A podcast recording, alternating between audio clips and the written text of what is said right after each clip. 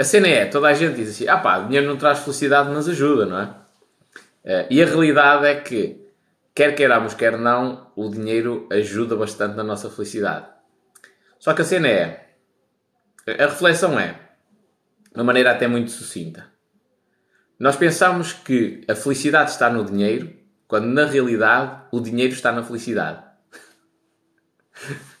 alguém, alguém, alguém me quer explicar aquilo que eu acabei de dizer?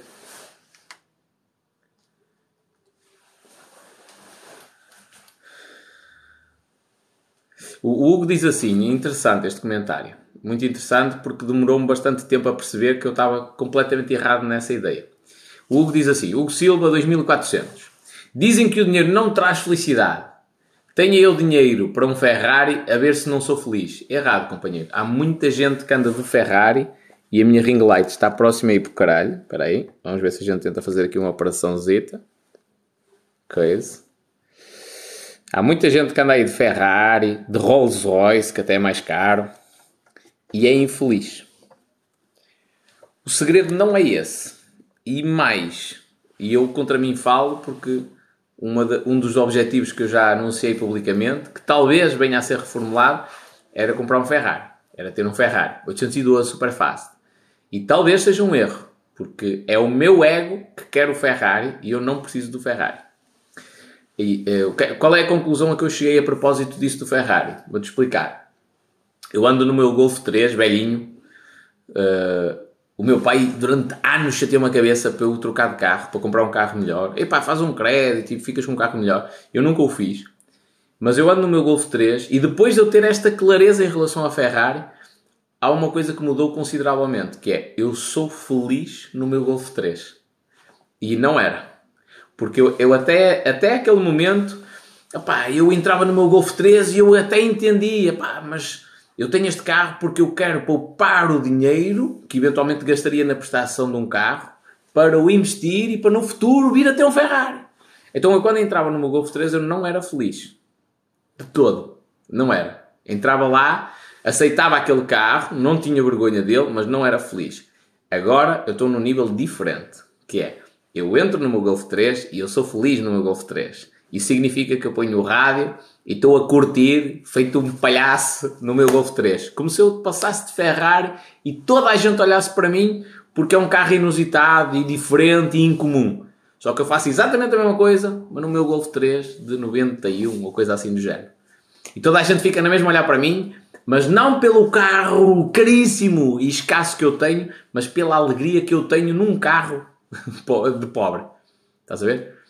Essa é que é a verdadeira cena. Essa é que é a verdadeira cena. Costumo bastante entender. Uma vez o Gary Vee falou num vídeo, uh, e só agora, apesar de eu já ter memorizado esta lição há bastante tempo, na parte consciente do meu cérebro, só agora é que eu a entendi profundamente. O Gary Vee, alguém, uh, num vídeo qualquer, alguém falou tipo, ah, mas eh, eu prefiro chorar no meu Ferrari do que ser feliz, do que estar a, a sorrir no meu Toyota. E ele, man, quem diz isto não sabe a estupidez que está a dizer.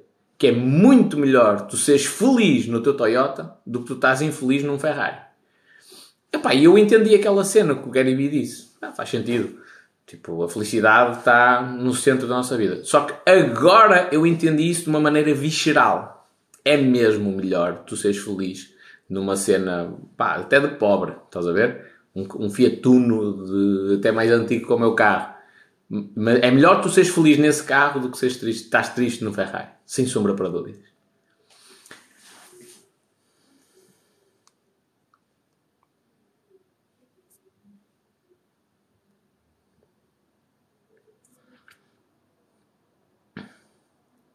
O Márcio aqui dizer que o ego é que nos trama, tal e qual.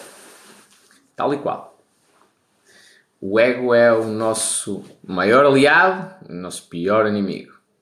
Mas o ego condiciona praticamente tudo. Mas mesmo assim, eu acho que ainda ninguém me explicou. Olá, Catarina. Olá, Pedro. Pessoal, assim, um, uma boa noite geral.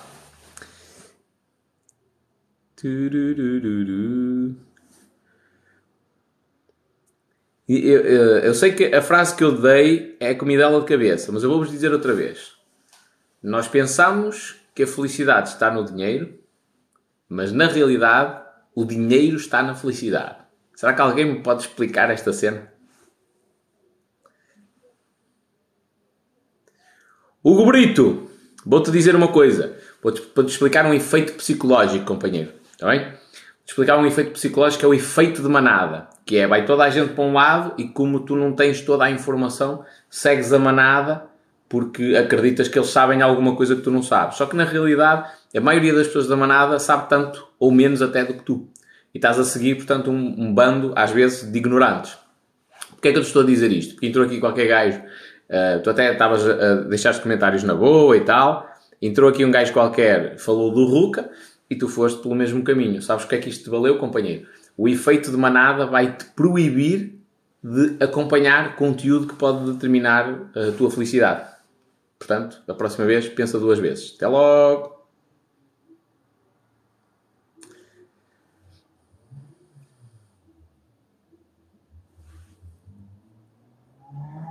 Diz o Márcio Marcelino, 8. Já agora fica aqui o user, se alguém te quiser chatear a cabeça. Agora vejo uma grande máquina e só penso nos investimentos que faria com o dinheiro desse carro. É curioso, também há um vídeo do. Do. Ai. Agora estou em dúvida. Eu acho que é do Floyd Mayweather. Acho. Ou do 50 Cent. Agora não tenho, não tenho certeza. Já não me lembro de quem é. Não interessa. Um, mas há um vídeo de um gajo qualquer, multimilionário, em que ele diz tipo que ganhou não sei quantos milhões e que podia ter comprado um Bugatti. E ele disse: Não, mas eu comprei foi um, um, um bloco, um, um prédio inteiro de apartamentos que estão arrendados. É o meu Bugatti, que me dá não sei quantos mil euros mensais, milhares de euros mensais, uh, dólares mensais de rendimento. É o meu Bugatti. O Bugatti vem mais tarde. Faz todo sentido o que tu dizes.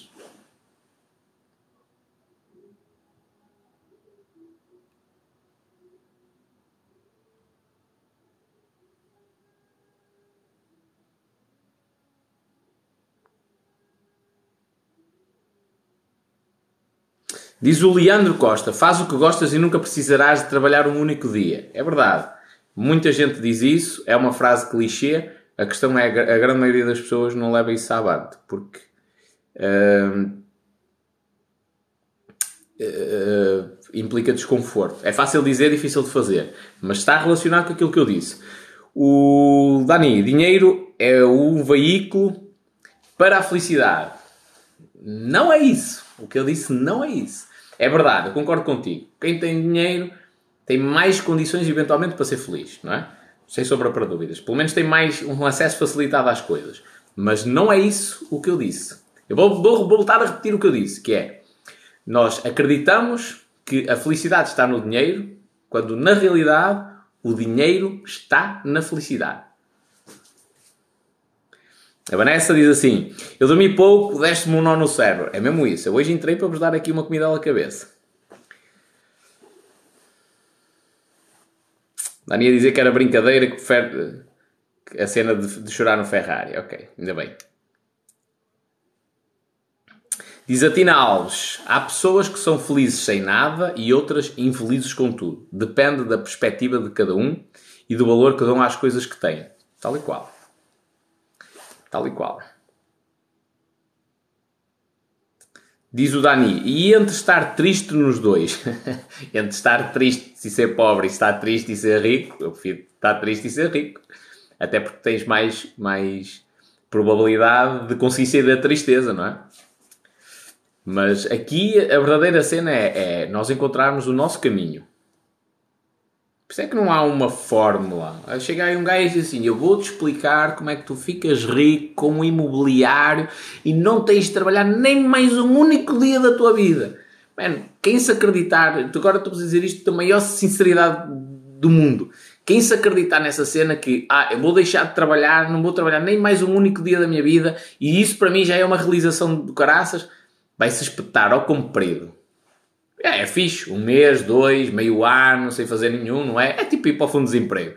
Tranquilo. Mas nós precisamos de nos entreter com alguma coisa, porque senão vai faltar na tua vida uma coisa que é essencial para tu seres feliz, que é propósito. Porquê é que tu és infeliz no teu emprego? É simples. Porque no início, quando tu entraste, aquela cena era desafiante.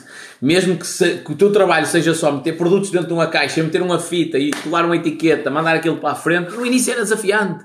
Porque tu tens pessoas que são mais rápidas que tu e porque tens a responsabilidade de fazer isto e tens horas de entrada e horas de saída e depois tens de fazer relatórios, mais esta cena, mais aquilo.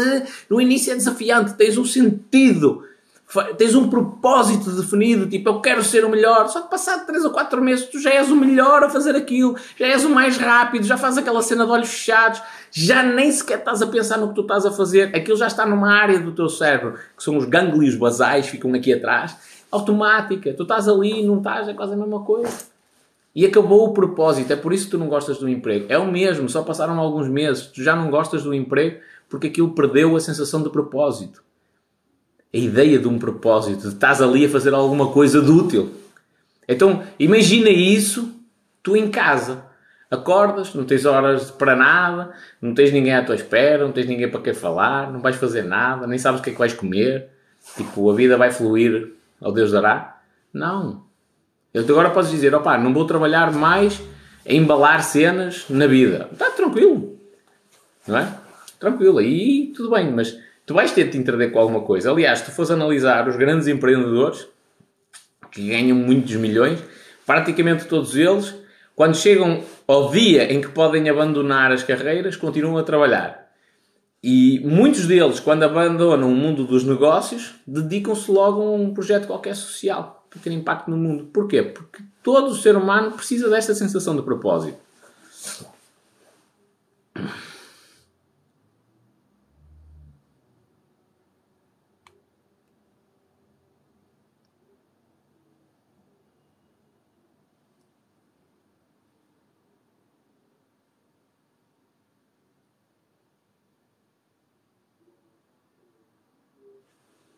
Baltar é uma nação.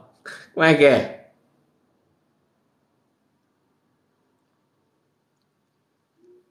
Diz o Neves. Neves, um aviso, companheiro. Aproveita enquanto não estás bloqueado nesta conta. Porta-te bem. Diz o Neves. Ah, ninguém gosta de limpar fossas, mas alguém tem de o fazer. Opá, sabes que o, o gosto pelas coisas às vezes também se ganha. Estás a ver? E se tu ganhas muito dinheiro por limpar uma fossa, tu começas a pensar. Olha, grande parte das mulheres não gosta de estar na, que estão na prostituição, não gosta de estar na prostituição. A maioria, talvez. Só que algumas delas, o dinheiro é tão fácil que dizem assim: não, está tudo, não, eu não gosto, mas há coisas piores. Estás a ver? Um, então, aqui é exatamente igual. Diz a Magna, a felicidade não está em ter, mas sim em ser. Concordo.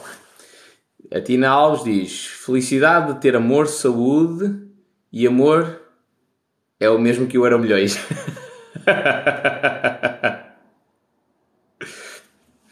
o dinheiro está na felicidade. O Hugo Silva diz: o dinheiro está na felicidade porque dinheiro não condiciona a felicidade, mas está incluído nela. Não. Não é isso. Não é isso. Plenitude do ser. Olha que nome engraçado. O dinheiro está na felicidade porque, se formos felizes, somos prósperos, temos motivação, propósito e energia para gerar o dinheiro. Tal e qual. Estragaste aqui o esquema todo. Tal e qual. O dinheiro é bom aliado. Vou correr agora os comentários para baixo, minha gente. Diz a Mafalda: quando somos felizes atraímos o dinheiro. Não é bem a atração, mas é, é, é mesmo isto. Vós chegaste lá. A questão é: a questão, a questão principal é que nós acreditamos que é o dinheiro que nos vai trazer felicidade. E ele pode ajudar nessa felicidade. Mas a realidade é que invertendo isto e nós procurando a felicidade, quando nós estamos felizes, nós temos tudo para ter dinheiro. Tudo. Tudo, tudo, tudo, tudo. Aproveitando aqui o que a Luísa escreveu, é: nós temos a energia suficiente para ir atrás do dinheiro, nós temos a disponibilidade mental para ir atrás do dinheiro, nós temos a ambição para ir atrás do dinheiro e, e temos a boa disposição para atrair gente favorável. Portanto, o segredo não, para procurar a felicidade não é ir atrás do dinheiro, é o contrário, é só a procura da felicidade. Só a felicidade. Porque o dinheiro, entre outras coisas, vai entrar nessa equação. Então o que é que eu tenho de procurar? A felicidade. Só. E o dinheiro vem por arrasto. É lógico que tenho de pensar uh, conscientemente, não é? Em relação ao, ao, ao, dinheiro. Não é só ir à procura da felicidade e manter-me num registro de, de, em relação ao dinheiro de pobreza, não é? Mas se eu procuro a felicidade, tudo o resto vai ficar alinhado. Mesmo a nível físico, se eu estou à procura da felicidade, qual é uma das primeiras coisas que eu vou, vou começar a perceber? Epá, eu, eu, eu fumar está-me a fazer mal. À saúde e à carteira. Vou deixar de fumar. Pá, eu ser sedentário está-me a fazer mal. Não estou não feliz. Não estou feliz com o corpo que tenho. Não estou feliz com a, com a habilidade física que tenho para algum desporto. Vou-me desenvolver nesse sentido. Então eu vou à procura da felicidade e eu estou a desenvolver todas as, as cenas necessárias para o dinheiro.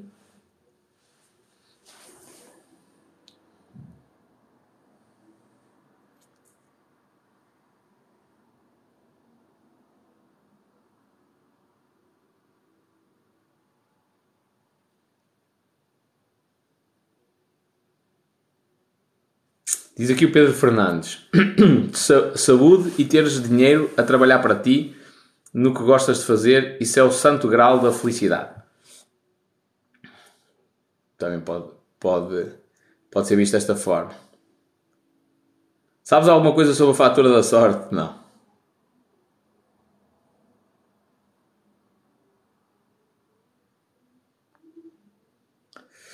Hum, hum, hum. Aqui o Dani diz: Deixei de fumar justamente por isso. Boa decisão, companheiro. Boa decisão. Diz a Renata: Achas que o preço das casas vai baixar? Eu acho que sim, que vai haver uma vai haver uma quebra no imobiliário, mas não da maneira como muita gente está a pensar. Estás a ver? Porquê? Porque nós temos uma mega inflação só que camuflada. É? Ah, vamos ter 1% de inflação, 2%. Será que isso é a realidade? Não. Então o que é que vai acontecer? Na realidade, tu não vais ter o mesmo poder de compra. A inflação vai comer isso.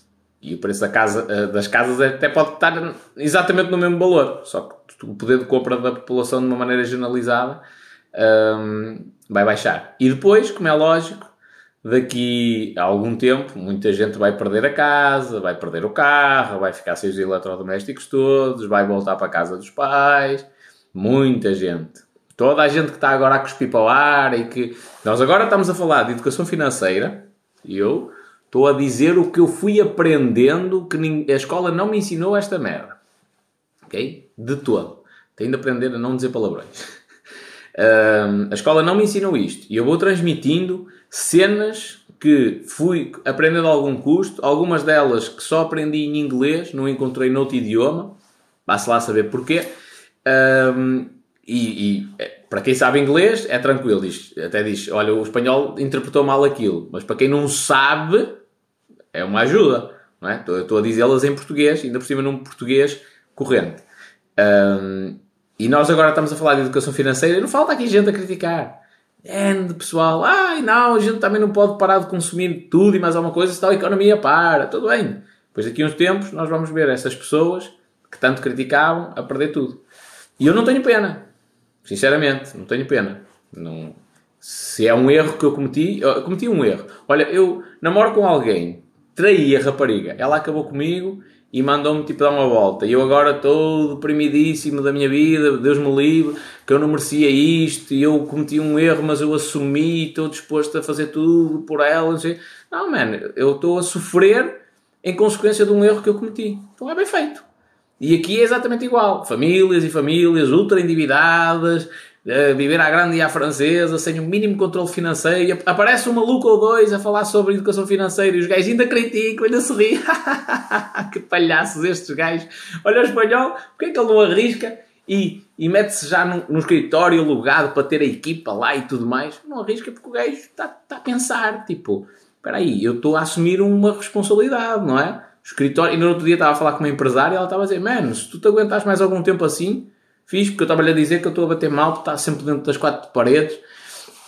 tudo branco e eu preciso sair e tudo mais. E ela disse: Mano, se tu te aguentas mais algum tempo assim, fazes tu muito bem. Porque o que tu pagas no escritório, água, luz, eh, gás não tens, se calhar, eventualmente. Mas essas coisas todas que tu vais pagar num escritório é um ordenado de um, de um funcionário. E para ti que trabalhas online, olha que é uma cena potente tu pegares nesse dinheiro e canalizares para outra coisa. E faz sentido. Estás a ver? Então é, nesse, é nessa, nessa perspectiva que o pessoal não consegue uh, aprender, digamos assim. Tipo, não, isto, uh, nós temos é de viver. Temos dinheiro e vamos gastá-lo todo. Tudo bem, e cada um faz com o dinheiro o que quiser. Só que a questão é, quando a crise vier, depois não reclamamos. Ai, eu perdi tudo, perdi a minha casa. Bem feito. É o que é. É a consequência dos teus atos. Então, se tu não tiveste educação financeira, se não poupaste, andaste assim sempre no limite, opa, agora se perdeste, confirmou-se o risco que existe, que tu achas que não, mas confirmou-se o risco que existe, perdeste tudo. Está feito.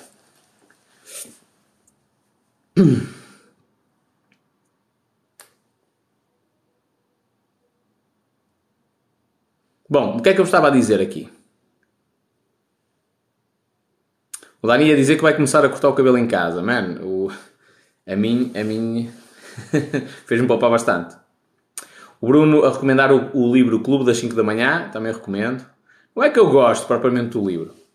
Já agora, vou-vos dar a minha opinião. Não é que eu gosto do livro do Clube das 5 da Manhã. Aquilo é uma história, na minha opinião, tipo, como história, está foleira. Como história. Uh, como livro técnico, está com muita história. Portanto, não, não, gosto porque é um meio termo que eu não, pá, não me agrada, pá, vou dizer. Só que a nível de técnicas de desenvolvimento pessoal, é o livro mais completo que eu li. Tipo, tenho praticamente todas e, pá, e um esquema potente.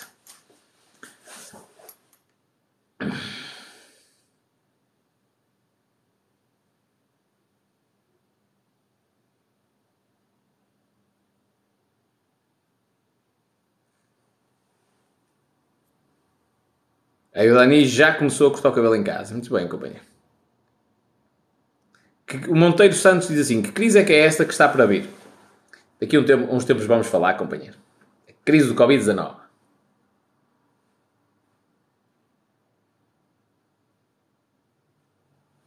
E o Bruno diz o seguinte: Verdade, história de caca, mas conteúdo brutal. Eu concordo. Clube das 5 da manhã é mesmo assim: história de caca, conteúdo brutal. Espanhol, sentes que tens liberdade financeira? Não sinto, eu não, ainda não tenho essa liberdade. Como se chama o livro? É o Clube das 5 da manhã.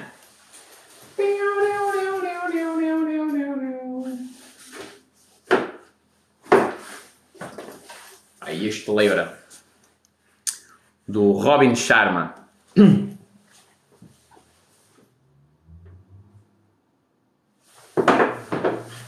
É este livro. Então, o que eu estava a dizer, voltando à cena de. Vamos repetir a frase. Nós achamos que a felicidade está no dinheiro, quando na realidade o dinheiro está na felicidade. Então, a cena que eu me tenho de concentrar é em ser feliz. Em tudo. Em tudo. Porque se eu sou feliz, a primeira coisa é. A felicidade é uma coisa subjetiva, não é? Aliás, quem acredita em índices de felicidade e de alegria é é mais idiota que a pessoa que criou eventualmente essas métricas, não é? Uma coisa subjetiva. Eu posso. Eh, a maioria, olha, vou-vos dar um exemplo. Há, há índice de felicidade.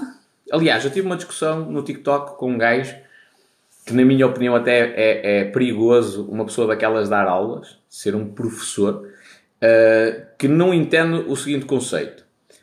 O índice de felicidade é mais elevado em países onde a taxa de suicídio é mais elevada. Não é uma coisa lógica isto? Ou seja, naquele país há mais suicídios, portanto as pessoas estão descontentes, morrem. Como consequência disso, como os mortos já não contam nesta estatística da felicidade, não é? Eles não vêm lá do outro reino para aqui fazer os censos. Como consequência disso, o índice de felicidade pode subir, especialmente porque são países que têm população pá, mais baixa comparativamente com, sei lá, com os Estados Unidos ou com o Brasil, por exemplo. Portanto, é de todo lógico. É, são do, dois fatores que eu analiso logo, que é o índice de felicidade e a taxa de suicídio. São os dois altos naquele país, eu não posso dar credibilidade nenhuma ou um índice de felicidade. Aliás, eu já não dou só pelo conceito. A priori eu nunca daria essa credibilidade. Mas mesmo que desse numa fase inicial, basta analisar a taxa de suicídios que eu percebo, tipo, há ali qualquer coisa que não está bem. Mas a questão da felicidade é uma questão subjetiva. Então, eu posso estar... Uh, a maioria das pessoas do país pode estar feliz. Aliás, esta cena é até é mais importante de tudo. Que é, reparem no seguinte. Já agora, quantas pessoas é que estão no TikTok? Eu não consigo ver. Não consigo mesmo. E aqui agora não diz. Uh, o pessoal diz assim: olha, 99,99% é das pessoas do teu país são felizes. Ok. Se a pessoa que for infeliz for eu, eu estou-me a cagar para os outros. Não quero saber. Eu não tenho de estar preocupado com os outros, eu tenho de estar preocupado comigo. E esta é a realidade. Temos de ser um bocadinho narcisistas, egocêntricos neste aspecto. Porquê? Porque se eu estou. Primeiro, eu só consigo ajudar os outros quando eu estou feliz, quando eu estou bem. No, na, naquela fase em que eu tive muito stress, a minha língua travou, eu deixei de ajudar pessoas. Porque eu não as consigo ajudar. Por muito que eu queira. Não consigo falar, não me consigo comunicar. Eu estou tipo com a cabeça a mil, a pensar nos meus problemas. Como é que eu vou interiorizar o problema das outras pessoas e tentar ajudá-las? Não consigo. Tenho de parar. E só quando eu recupero, quando eu recupero a minha energia, a minha autoestima, é que eu posso ajudar outras pessoas. Só aí. Então a primeira cena de todas é para outras pessoas à minha volta serem felizes, eu preciso ser feliz. Preciso estar feliz. Esta é a primeira cena. E depois, não me interessa uh, se o índice diz que a maioria é feliz. Mano, se o único que é infeliz naquele país for eu, eu tenho de resolver esse problema. A estatística não diz rigorosamente nada. Ah, vou para a Suíça porque o índice de felicidade da Suíça é maior. Ok, e tu vais para a Suíça. As pessoas que estão na Suíça, que emigraram, que foram para a Suíça, são felizes porque têm um certo, uma, uma certa uh, facilidade em desapegarem-se da família. Tu não tens. Vais para a Suíça e estás lá infeliz. Porque apesar de estás a ganhar muito dinheiro, tu queres é estar junto da tua família cá em Portugal e não estás. E para ti tem um peso diferente do que tem nos outros. Por exemplo, eu e meu irmão temos diferença de 9 anos de idade. 9 anos. Uh, ele é mais velho. Okay? O meu irmão é muito mais apegado à família do que eu. Eu sou mais, entre aspas, uh, introvertido, em certo aspecto até antissocial, do que ele. Ele tem mais a necessidade do contacto com as pessoas, uh, especialmente a família próxima, do que eu. Muito mais essa necessidade. E repara, fomos criados os dois na mesma casa, somos filhos do mesmo pai e da mesma mãe, tivemos a mesma educação, os mesmos bens, tudo, tudo igual. É lógico que temos 9 anos de, de idade de diferença e acabou por ser ele também educar-me a mim, não é? Mas são dois seres humanos que nascem filhos do mesmo pai e da mesma mãe, têm duas atitudes diferentes. Não é? O meu irmão vai para fora, tem de ligar logo à minha mãe, por exemplo. Eu vou para fora, a minha mãe liga-me a chorar com saudades minhas. E eu estou na boa, estou tranquilo. Tipo, eu aguento algum tempo de afastamento. Porque tem a ver com a personalidade de cada um. Então eu nunca posso ajuizar as coisas pelos outros. Por isso é que muita gente acha que eu sou contra a imigração. É errado, completamente errado. A pessoa que teceu esse juízo não soube utilizar o cérebro. Com toda a sinceridade, desculpa lá. Não soube utilizar o cérebro. Eu não sou contra a imigração. Eu sou é a favor da tua felicidade. E um conceito errado que as pessoas têm é eu vou ser feliz porque eu vou emigrar e vou ganhar muito dinheiro. Está errado.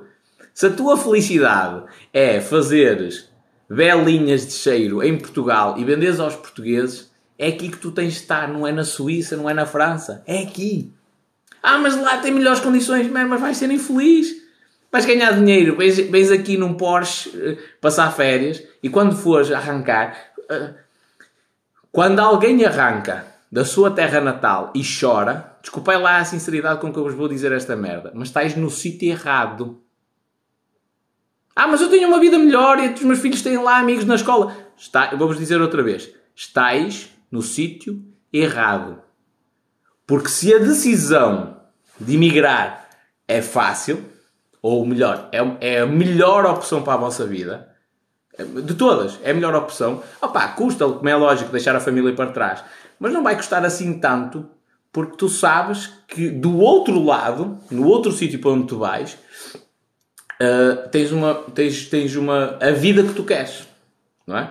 Então vamos colocar isto noutros panos para as pessoas até, ou noutros moldes para as pessoas entenderem isto de uma maneira diferente. Que é, imagina o seguinte, eu gosto imenso da minha família, mas o meu sonho é ser astronauta. Portugal não tem um programa para astronautas, não é? Então eu tenho de ir para os Estados Unidos, eventualmente.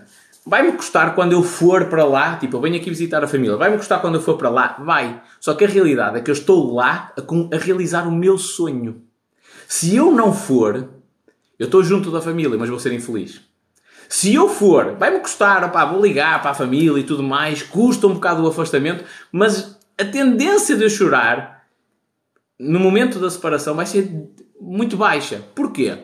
Porque eu estou a realizar o meu sonho. Tipo, os meus olhos vão brilhar quando alguém me disser: Olha, o voo vai arrancar para tu entrares num país que te vai levar à Lua. Eu estou a realizar o meu sonho. Essa é que é a cena. Agora, quando eu entro no meu Porsche aqui em Portugal para arrancar para a Suíça e choro, e os primeiros 5 ou 6 km vou a chorar, desculpai lá a sinceridade se estiverem aqui imigrantes, vós não estáis no sítio certo. Vós não estáis felizes. De todo. Então, a primeira cena que as pessoas têm de procurar é a felicidade. E atenção, não tem nada de mal em imigrar. Volto a dizer, isto é uma decisão de cada um. Só que o conceito é procurar a felicidade. Procurar um sítio onde eu me sinta bem. Já vos, já vos aconteceu na vida. A mim já me aconteceu várias vezes, quer para uma situação, quer para outra. Eu, eu passo a explicar. De eu chegar a um grupo e eu não me sentir bem naquele grupo. Não sinto. Tipo, há qualquer coisa naquelas pessoas, tipo, ou são muito negativas, estão sempre a falar da Casa dos Segredos, estão sempre a falar do Big Brother, essas coisas, tipo, eu não me sinto bem, não me sinto. E não tem nada de mal com as pessoas, elas são. Eu, eu olho até. Uh, olho até uh, uh, de fora, não é? Tipo, tento sair do meu corpo e analisar-me, tipo, de um plano superior. Aquelas pessoas são excelentes pessoas, sinceras, honestas e tudo mais. Epá, eu, eu, eu fico a pensar, porque é que eu não gosto delas? sei, sei bem. Tipo, é a conversa, eu não me alinho naquele grupo. Da mesma maneira, já aconteceu a mesma coisa, mas num grupo no qual eu, eu me sinto bem. Eu entro lá e às vezes estou assim um bocado descontente e o grupo anima-me. É este tipo de grupos que eu procuro. Por isso é que eu estava aqui a falar a algum pessoal que eu sei que estão bloqueados na minha conta principal e estão bloqueados por causa disto. Eu não aceito, mas isto, desculpai lá, também a frontalidade. Se alguém se encontrar comigo na rua e for desagradável, e até formos tomar café e as pessoas forem tipo sempre negativas, não querem mudar, não querem, não estão minimamente cientes de, de, de, do plano de negatividade onde se encontram inseridos, não querem mudar, é, basicamente é assim, a minha vida é assim, eu sou assim, eu falo desta maneira, é assim, e os relacionamentos correm todos mal porque é assim, quem quiser que mature, não é? Essa pessoa não vai entrar na minha vida, não vai. Mas quando eu digo entrar na minha vida, não é entrar na minha vida no sentido de vir namorar comigo. É, essa pessoa não vai entrar na minha vida que eu não vou, não vou dar espaço, não vou dar a mínima oportunidade para que a pessoa conviva comigo. Nada. Nada, nada, nada. Não vou deixar. Então eu não deixo que essas pessoas negativas me contagiem. Só isso. Há um gajo tipo, olha, há um balhote que não, nesta conta secundária ele não está bloqueado. O balhote não acredita nas criptomoedas. Mano, eu não vou andar aqui, eu não ando a vender a banha da cobra. Tipo, quem quiser acreditar nas criptomoedas acredita, quem não quiser não acredita. Agora, eu não vou perder tempo e energia a responder a alguém que não se acredita. Pô, tá, tu não acreditas, man. Swipe up. Andamento. Não chateias a cabeça. Está bloqueado na conta principal. O, o, o, o Neves está aqui a dizer, e tu mudas. Companheiro, eu sou o ser humano, talvez, que tu vais conhecer na tua vida toda, nem que seja remotamente, que mais muda. Não tenhas a mínima dúvida em relação a isto. Aliás, eu faço um desafio, que é tu parares e pensares assim: quantas vezes na minha vida é que eu mudei completamente o meu círculo de amizades? Completamente.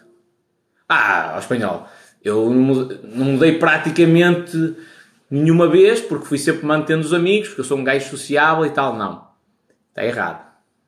Eu, eu mantenho Todas as amizades que construí ao longo da vida, mantenho. Mas o círculo próximo de amizades muda ao longo da tua vida, em função da tua mentalidade. Se tu estiveres num círculo de amizades de pobreza, mano, não sais dali.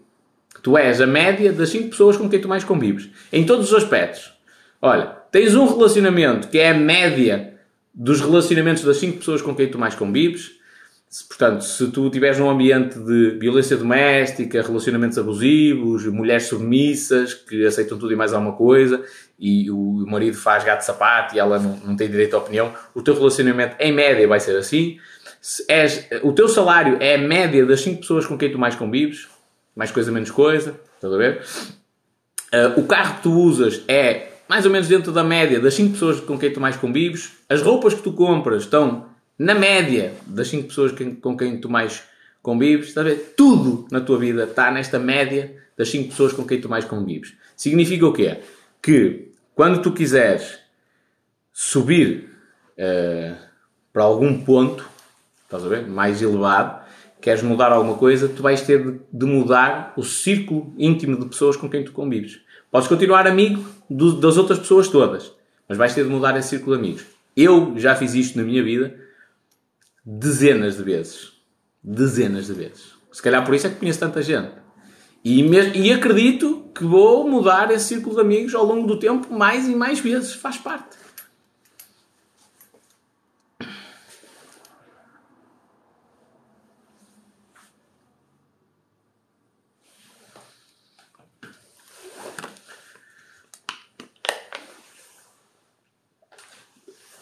Inês Isabel Gonçalves diz assim, e bem, diz assim: Era bom era mudar o círculo de familiares, também há alguns tóxicos, sem sombra para dúvidas. Família e amigos são as pessoas que mais nos prejudicam, mais nos prejudicam. É nefasto dizer isto, mas é esta a realidade. Não podes mudar os familiares, podes mudar a quantidade de tempo que convives com eles, a relação que tens com eles. Uh, e, em alguns casos, tens mesmo de meter um travão. É isso. Amigos de infância não conta? Conta.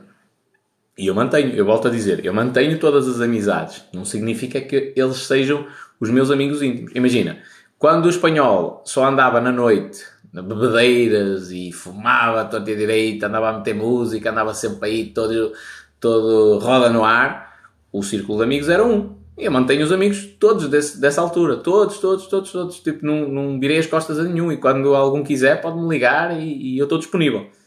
Mas não convivo com eles hoje em dia. No dia a dia. Antigamente estava com eles todos os dias. Ia para o café todos os dias. Saía do trabalho às 7 da tarde, 8 e meia, 9 horas da noite estava no café, ficava lá até às 6 da manhã. E às 9 horas, segui 9 horas da manhã do dia a seguir estava a trabalhar outra vez. Uh, esses meus amigos, estás a ver? Eram, e eram e são grandes amigos, só que eram o meu círculo íntimo de amigos naquela altura, estás a ver? E eu era a média deles. E hoje não quero ser. E portanto, não convivo com eles. Da mesma forma que convivi antes. Que músicas passavas? Ui, minha filha, já fiz tanta coisa. Eu passo um bocadinho de tudo, mas essencialmente, assim, áreas onde eu me destaco é no rock, em conceito de bar, 80s, 90s, música portuguesa um, e depois, em conceito de discoteca, mais música eletrónica, techno, mais concretamente.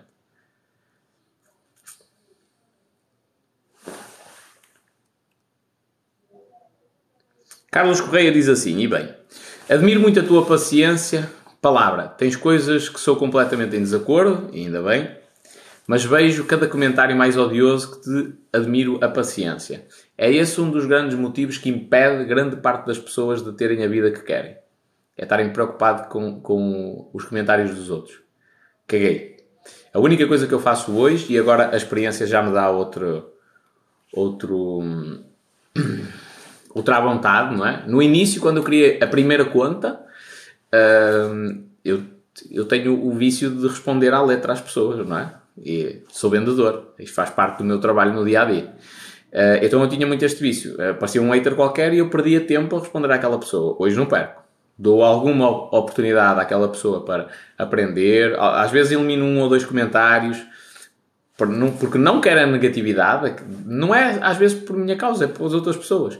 Não quero aquela negatividade e dou hipótese à pessoa de aprender. Mas há pessoas que não aprendem, não querem mudar. E essa pessoa não vai ter hipótese de conviver comigo. Por muito que ela queira, não vai ter hipótese. Porque ela, isto já aconteceu. Na conta principal, acho que os haters já desistiram. Tipo, eles criam um perfil falso, podem tentar o que eles quiserem para deixar comentários. Eles deixam comentários, nós apagamos, que já nem sou só eu, Nós apagamos, bloqueia o perfil. Cria outro perfil, igual, deixa comentários, elimina os comentários, bloqueia o perfil. Sempre, não tem hipótese.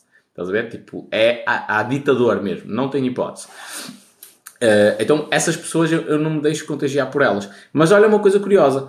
Voltei agora a este perfil e voltaram os haters, porque eles estavam, não estavam bloqueados, só, eu só tinha desativado os comentários para não os deixar falar. Eu tenho poder nas minhas mãos, não são eles. Uh, então, eu voltei a ativar os comentários, porque é o que é justo para com as pessoas que me vão acompanhando. Eu voltei a ativar os comentários e voltaram os haters. Começaram logo a abrir a boca.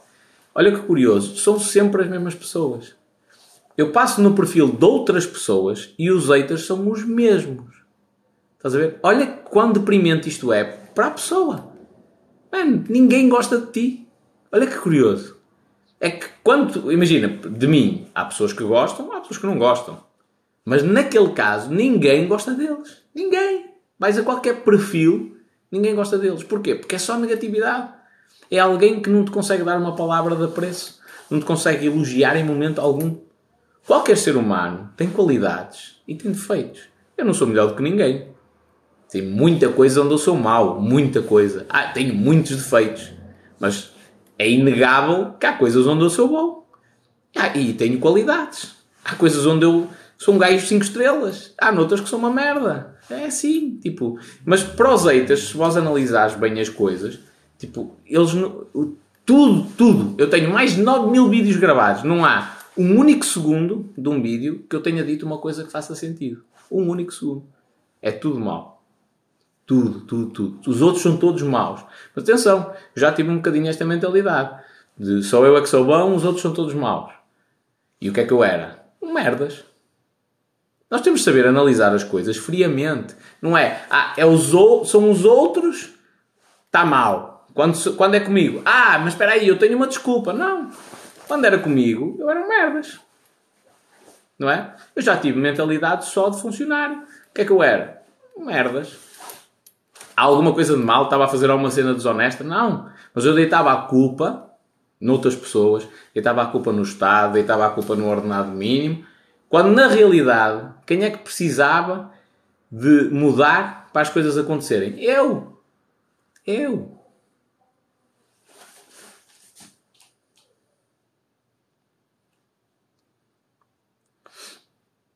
Ainda agora houve alguém que me deixou no, comentário, no perfil principal um comentário a dizer assim: Ah, o que o espanhol está a dizer está errado. Que eu estava a dizer que basicamente tu queres, tu queres evoluir numa empresa, queres ganhar mais dinheiro, só depende de ti. Gera mais valor. O empresário vai-te reconhecer. E o gajo disse: O que o espanhol está a dizer está errado, mano. Está completamente errado. Tipo, o que se vê na realidade é empresários cada vez mais ricos e o pessoal continuar a ganhar o salário mínimo. Mano, se não sei se estás a ouvir, se me estás a ouvir, ou o que eu estou a dizer, com, de, com toda a sinceridade e do fundo do coração, e é para te ajudar, não é para te mandar a boca. Um empresário vai arriscar tudo na vida dele para abrir um negócio para te fazer rico a ti? Mano, consciência, não é? Então o gajo vai investir milhares de euros, vai passar pelo risco de não conseguir dormir, vai passar pelo risco de poder perder o dinheiro todo. Se falhar, vai passar pela vergonha de toda a gente lhe apontar o dedo. Eventualmente, os negócios nem sempre correm bem e tu há períodos em que podes estar em dívida. Tens de ter vergonha na tens de perder a vergonha na cara e falar com as pessoas e dizer assim: Eu não tenho dinheiro para te pagar. Às vezes, tem de passar pelo desconforto de despedir um funcionário. Sabes como é que isto é difícil? Tipo, alguém, tens noção de que alguém. Uh, precisa daquele dinheiro para sustentar a família e tu tens de chegar à beira da pessoa e dizer assim: Ó oh, vou-te despedir. Porque não tenho trabalho para ti, mano. Desculpa, mas não tenho. Tens noção disto? Tipo, o empresário vai passar por este desconforto todo para tu ficares rico. Mano, não faz sentido nenhum. E depois, analisas o trabalho que o gajo faz. O que é que o gajo faz? Recebe os produtos numa linha de montagem, mete dentro de uma caixa, fecha a caixa, mete uma, uma fita, mete uma etiqueta, passa para a frente. É isto o teu trabalho. Mano, o teu trabalho é remunerado em função daquilo que o mercado está disposto a pagar. Não interessa quanto é que funciona, quanto, quanto é que a empresa lucra. Porque a empresa lucra e reinveste na maioria das situações. Então, imagina o seguinte: tu ganhas 700 euros para estar ali a embalar os produtos, metê-los na caixa e a mandar para a frente, certo? Eu posso te pagar 1400. o que vai acontecer é que o valor daquela caixa vai para o dobro. Praticamente. Assim, grosso modo, vai encarecer consideravelmente. Mas imagina que o, dobro, o valor da caixa vai para o dobro. Sabes o que é que vai acontecer? O cidadão que vai comprar não está disposto a pagar o dobro por esse serviço que tu fazes. Então, o, o mais provável é que tu vás para o, para o subsídio de desemprego, ganhar até menos, ou que fiques sem rendimento. Então, é, depende de ti. Epá, mas a empresa fatura muito. Não, não te preocupes com os outros. Quem diz isso? Ah, as empresas faturam milhões. Meu Deus, e nós ganhamos ainda o salário mínimo. Mano, não tens de te preocupar com isso. Porque estás preocupado com o carro que o teu vizinho tem? Preocupa-te com o teu. Preocupa-te em pagar o teu carro. É, é nisso que tu tens de te preocupar. Ah, a empresa fatura muitos milhões e eu continuo a ganhar o salário mínimo. Mano, qual é o teu problema? É, és tu. Estás a ganhar o salário mínimo. Não queres. Ok. O que é que eu, eu posso fazer para não ganhar o salário mínimo? Quantos livros é que tu leste durante um ano? Zero. Na maioria das situações, zero. É.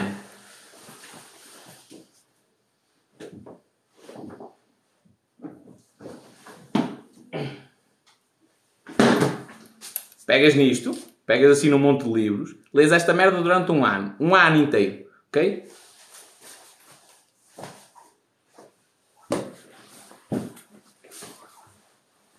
Se no final de um ano inteiro a leres como um burro, tu não conseguires desenvolver mais competências e mais conhecimentos para ganhar mais, és um idiota.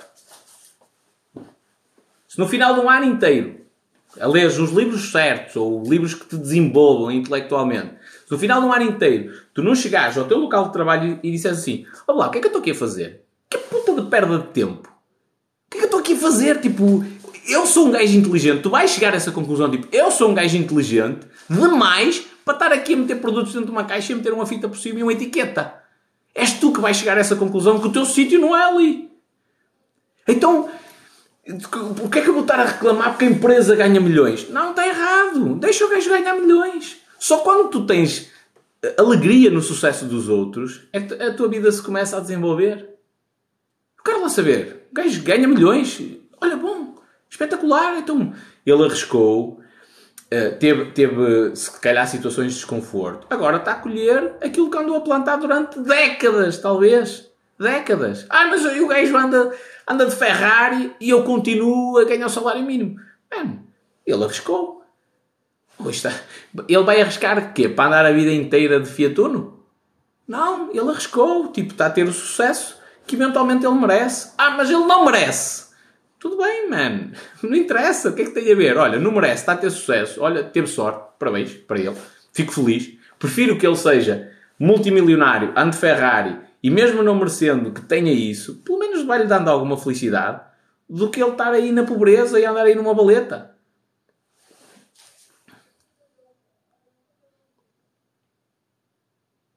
Então, isso é a cena principal. Eu não me estou preocupado com os outros, estou preocupado comigo. Aquilo que eu ganho é suficiente? Não. Vou procurar por melhor. Vou-me desenvolver de outra maneira que é para eu conseguir ganhar mais. Simples.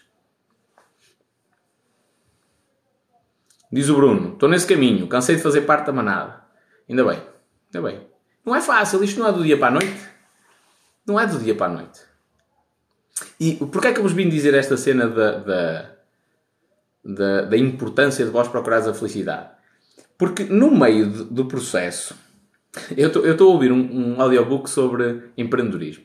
E é curioso, porque a crítica que a maior parte dos haters deixam aqui, deixa aqui uh, é, é uma crítica a eles mesmos. Então, um gajo, nem vou identificar, que fala sobre empreendedorismo diz assim: empreendedor, conhecido, milionário, uh, que sabe ganhar dinheiro e sabe construir negócios, diz assim: a escola forma especialistas.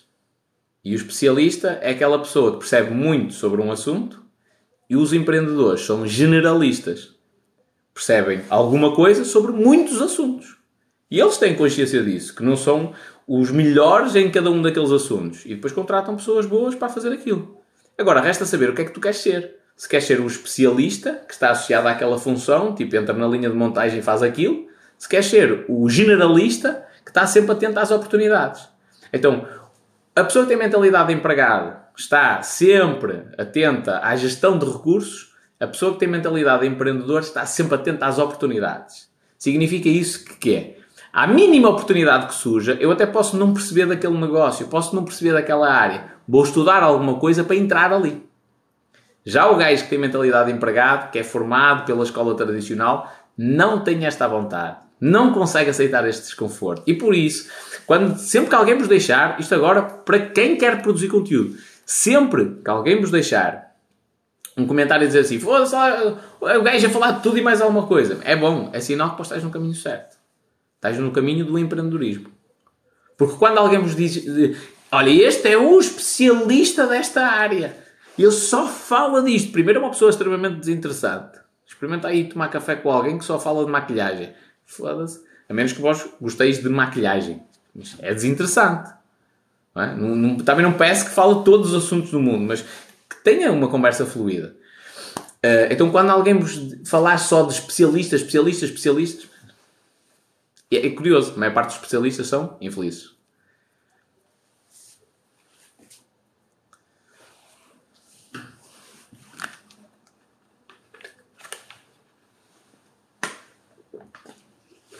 Preciso beber água. Por muito que eu não queira, preciso beber água. Então, hum, estávamos a falar isto a propósito de uma cena qualquer.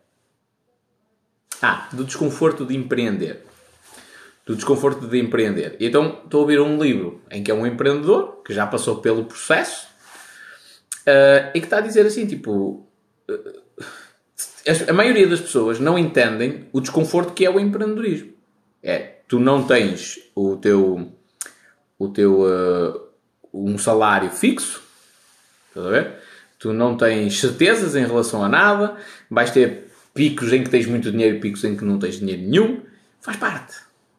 Mas para entre empreendedores, isto é uma coisa entendível. Ou seja, estás naquele círculo, é uma cena entendível. Para as outras pessoas, não é.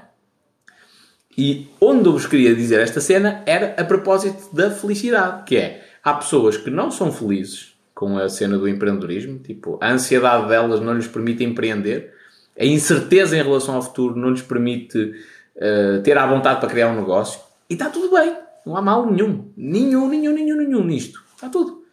E há pessoas que não conseguem estar num emprego, tipo a tempo inteiro, e está a fazer aquilo para o resto da vida durante 40 ou 50 anos. Não, tipo, não é para, para elas. É? Precisam de, de, de, agitação, precisam de ir mudando de negócio para negócio. Ainda no outro dia estava a falar com uma empresária e ela estava a dizer: opá, a minha cena é eu ser eu a experimentar as coisas. Eu disse: está tudo bem. Não há problema nenhum no teu negócio. Agora, só tens é ter consciência de que tu vais testar algum produto, colocas aquilo numa linha de montagem e formas pessoas para uh, elas fazerem aquilo por ti e tu passas a estar na investigação e desenvolvimento o tempo inteiro. Qual é que é o segredo aqui? Ela estar na área, dentro da empresa dela, dentro do negócio dela, ela estar na área que a faz feliz. E, por exemplo, eu cheguei a uma conclusão recentemente, que é, eu sou feliz, para caralho mesmo, a produzir conteúdo. Muito. Eu gosto. Eu gosto de, de, dar consultorias de marketing, eu gosto de estar envolvido em vários negócios de várias áreas diferentes, porque é uma atividade estimulante para mim. A maioria das pessoas diz-vos assim: não, vais lançar um negócio de marketing digital, foca-te no nicho. Só falas para eh, marketing para imobiliárias, marketing para clínicas dentárias e foca-te naquilo, porque assim tu és muito bom só naquela área. E, pá, e para eles pode funcionar, não estou a dizer que está errado. Eu tenho uma visão diferente, que é o princípio em todos esses negócios de marketing é o mesmo, que é o comportamento humano. A única coisa que difere é o negócio e a forma como as pessoas reagem àquele negócio, àquele produto ou àquele serviço. Mas o que eu tenho de analisar é o mesmo. Então, se o que eu tenho de analisar é o mesmo, eu até prefiro trabalhar com várias áreas de negócio. Porque para mim, também, isto já, agora já entrando no campo futebol, uh, pessoal, para mim, é o que me estimula mais. Eu sou um gajo que gosta de aprender, gosta de estudar, gosta de saber coisas novas. Então, para mim, isso é o que é mais estimulante. Mas onde é que eu quero chegar com esta cena? Eu ganhei a consciência, e isto ganha-se com a introspeção, de que eu gosto de produzir conteúdo.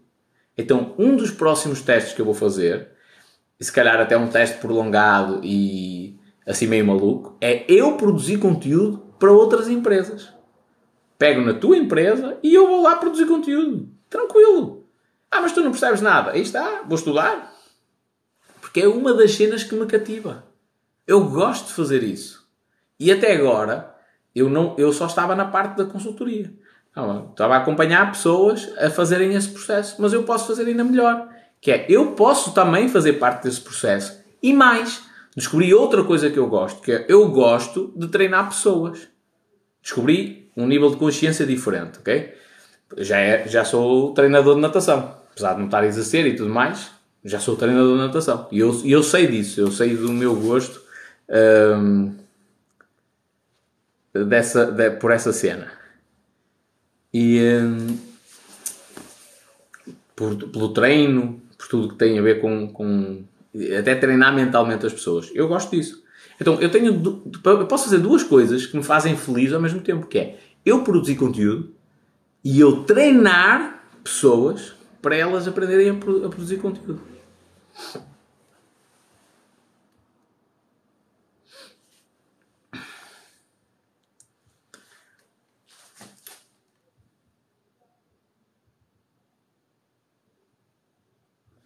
Diz o Bruno Costa: o processo tem três fases.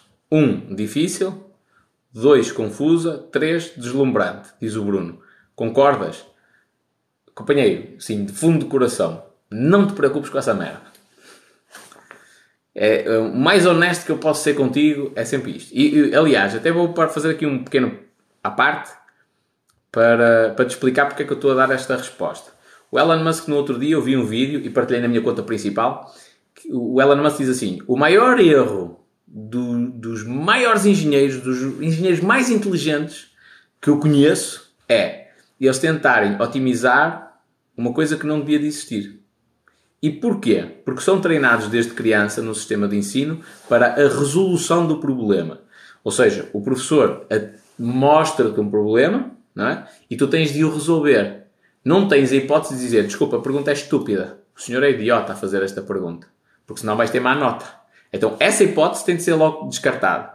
Então, tu tens de resolver aquele problema, focado na resolução. E está errado, porque aquele problema não devia de existir, ou aquela questão nem deveria ter sido colocada. Isto dito pelo Elon Musk, ok? O homenzinho a falar, concorda mil por cento com aquilo que ele diz. O que é que eu quero dizer com isto? A, a, a informação que tu me traz a transmitir é uma informação de ao jeito da escola tradicional, que é tu leste, alguém te passou a informação, leste num livro, passaram-te a informação, tu pegaste na informação, estás-me a replicar. E essa informação não faz sentido, pela cena que eu disse no, no, ainda há pouco, que é, tu tens de procurar a tua felicidade. E não interessa se há uma fase que é difícil, outra que é confusa, outra que é deslumbrante, não interessa é tua. É tipo, a, a, jornada é tua. Mas mais além disso, e aqui é que é a cena, é o caminho é que te tem de deixar feliz. Não é a meta. Ok? O caminho é que te tem de gerar felicidade. Porque se, se só tiveres felicidade na meta, o que vai acontecer é que aquele pico de alegria desaparece rapidamente. Vais sentir feliz. Vais andar anos e anos e anos a fio infeliz, acreditando que vais ser feliz naquele momento. Estás a ver? E, e naquele momento tu és feliz. No instante seguinte, acabou a felicidade. Enquanto tu tiveres com a medalha ao peito e andares com a taça para trás e para a frente, sem quê, Deus me livre, uma alegria, realizei o meu objetivo. Man, passado uma semana ninguém se lembra de ti, a tua vida deixou de fazer sentido. Porque o, o, o teu foco era a meta. O que tu associaste como felicidade era a meta. Então, a cena errada é isso. É a gente olhar para a meta, é procurar o dinheiro. Quando eu tiver um Ferrari, quando eu tiver um milhão, eu vou ser feliz. Não, man, eu tenho de ser feliz agora. Agora. No dia de hoje. Estás a ver? Hoje, hoje, agora mesmo. Porquê é que eu estou a dizer isto em relação a mim? Porque é a mesma coisa. Então eu estava na ideia, pá, eu vou ser feliz é quando eu tiver já vários funcionários, uma empresa a circular. Mano, eu posso ser feliz agora. Eu gosto de produzir conteúdo. Há empresas que precisam de gente que produza conteúdo para elas, não é? Isto, atenção, vou já mandar aqui a boca. Isto é excelente para pequenas e médias empresas. É, é agora a altura, que eu não vou fazer isto durante muito tempo. Eu sou feliz a falar com outras pessoas. Eu sou feliz a treinar outras pessoas. Então para que é que vou estar à espera, tipo, do futuro? Mano, eu já estou a circular com as coisas. Já mandei aqui uma mensagem em um hotel. Olha, espaço, quanto é que custa o espaço? E agora tenho de perguntar outra vez, é refeições e tudo mais. Para quê? Curso de marketing digital. Ao vivo, produção de conteúdo. Para TikTok. Porquê? Porque tu, eu dar-te um curso de produção de conteúdo vale zero. Especialmente se eu fizer online. Vale zero. Não é zero, vá. Tenho de ser honesto não vale zero. Vais, vais ter uma visão profunda sobre as coisas. Só que eu sei qual é o teu maior problema. O teu maior problema é pegares no telemóvel e filmares. E isso, à minha beira, presencialmente, eu consigo resolver. De uma vez por todas. E tu sais de lá, tipo, com uma habilidade que tu até achavas que não tinhas e uma habilidade que pode mudar a tua vida. Da mesma maneira que mudou a minha, por exemplo. Então, eu já estou a treinar isso. Porquê? Eu não tenho certezas em relação ao futuro, eu não sei como é que as coisas vão acontecer. Eu só sei de uma coisa, que é, independentemente, de, independentemente dos negócios em que eu me meta, naquilo em que eu queira estar inserido ou não, eu tenho de ter felicidade. Se eu me meter no negócio e aquilo não estiver bem, eu não me sentir bem, não tiver vontade de trabalhar, está errado. Estou a fazer uma coisa errada.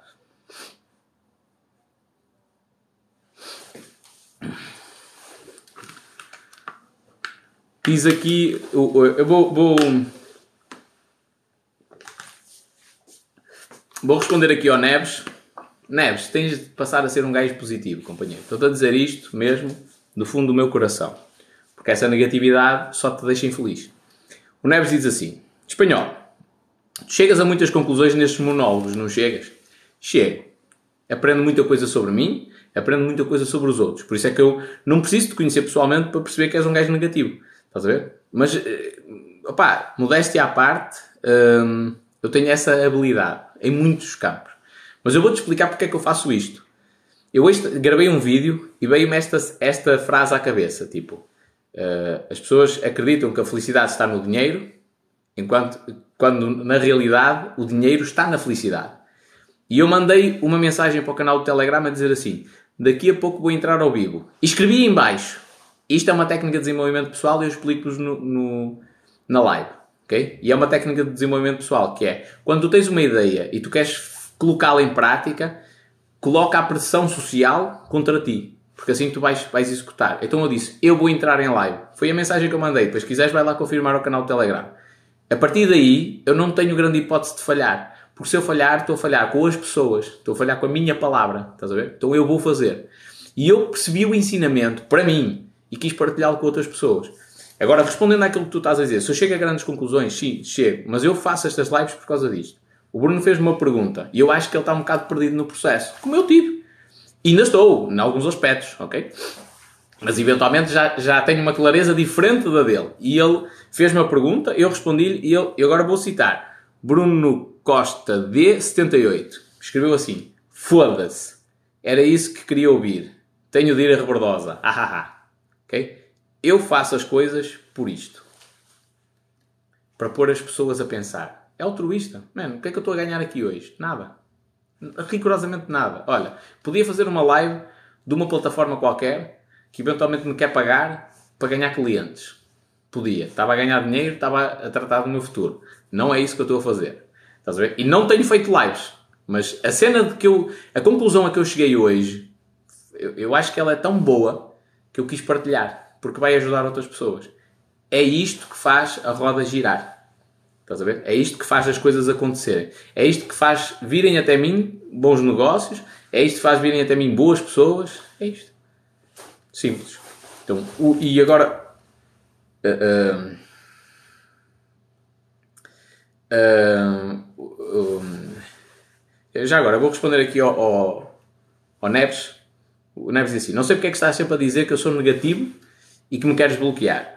O queres bloquear, companheiro, é porque já falhaste comigo em alguma oportunidade. Não me lembro em que comentário específico, mas eu tenho quase a certeza que já te bloqueei na conta principal e, portanto, gato escaldado, água fria tem medo. Estás a ver? É um bocadinho assim.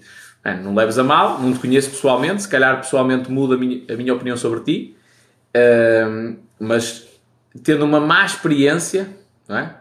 Sabes que quando as pessoas começam a colocar dúvidas, diz-se na, na, na gíria que perguntar não ofende. Mas se eu chegar à tua beira e disser assim, olha, desculpa, a tua mãe é prostituta. é capaz de ser um bocadinho ofensivo. Estás a ver? Tipo, e se toda a gente estivesse sempre a fazer esta pergunta, ah, mas só estou a perguntar, perguntar não ofende. As pessoas começam a levar a mal. Pronto, então, mesmo que não, não agridas verbalmente, estás a ver? A própria pergunta, a colocação de dúvida, magoa. E as pessoas, eu sou um ser humano, como outro qualquer, estás a ver? E eu protejo-me da mágoa ou, ou, da ofensa. Então, quando há pessoas que não acreditam em mim, não acreditam no meu trabalho, não acreditam naquilo que eu faço, mano, é seguir a vossa vida. O bloquear não é maldade. É tipo, segues a tua vida, eu sigo a minha e não, não me chatei contigo, nem tu te chateias comigo. Quanto à questão de tu seres negativo, companheiro, és. A tua escrita é negativa. Eu vejo isso nas pessoas. Eu não, não preciso de, de, muita conversa para entender a maneira de operar do teu cérebro. Não estou a dizer que te conheço profundamente, mas dá para tu perceberes quem é que é uma pessoa positiva, quem é que é uma pessoa negativa. É, é, é aquela velha história do copo meio cheio e copo meio vazio. A? A pessoa negativa diz: Ei, está meio vazio. A pessoa positiva diz está meio cheio. Se tu te lidares com pessoas positivas, com muitas pessoas positivas, às vezes é, é, o problema de tu lidares com pessoas positivas é que elas às vezes não conseguem ver os problemas. Estás a ver? Elas são tão positivas que qualquer coisa que acontece na vida delas, ei, caldamente! tipo, elas não conseguem ver os problemas.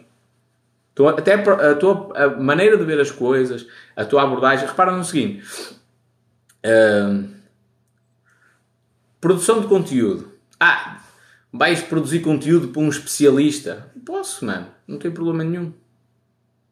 Tu tens, olha, as apresentadoras de televisão sabem profundamente sobre tudo o que elas falam? Não. Tem gente na televisão a falar sobre coisas médicas que não são médicos. Eles aprendem aquele, aquele conteúdo. Olha, queres que te dê um exemplo? De, de, até da estupidez em relação ao Covid. Tive aí uma hora e tal numa fila de espera para fazer o teste antigênio do Covid. Tipo, na hora. Ok? Cheguei, chegou a minha vez. Mandaram-me subir para um palanque para eu dar o cartão de cidadão, para confirmar os dados, para fazer uma série de perguntas, para passar à frente, assinar um papel e depois fazer o teste. ok? A fila estava enorme, tiveram de mandar pessoal embora e tudo mais, já não atenderam mais gente. O que eu fiz ali em 5 minutos de validação de dados, qualquer pessoa podia fazer enquanto eles estavam a fazer o processo. Eu não preciso de ser Agora, outra cena mais, mais à frente, que é o governo está extremamente preocupado em fazer mais e mais testes e os testes têm de ser feitos por um profissional de saúde. Porquê? Eu posso fazer uma formação, eu, eu já, já me fizeram o teste algumas vezes, mano, aquilo não tem nada que saber. Eu, até podes ter de perceber sobre anatomia, não estou a dizer o contrário, mas não precisa ser um enfermeiro. Um enfermeiro tem que ter um conhecimento gigantesco sobre várias áreas, não é? Uh, para atuar como enfermeiro. Mas para fazer um teste não precisa ser um enfermeiro. Formas alguém e podes formar o país inteiro do dia para a noite, numa formação de 8 horas, por exemplo. Formas alguém para fazer aquilo com a precisão que é precisa. E a repetição vai fazer com que eles façam aquilo bem.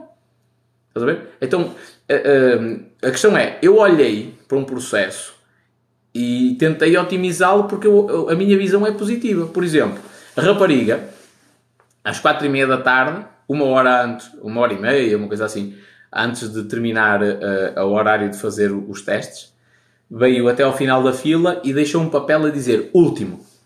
E a dizer que não atendia mais ninguém. E depois disso atendeu para aí mais duas ou três pessoas que pediram encarecidamente e pessoas a chorar e cenas do género.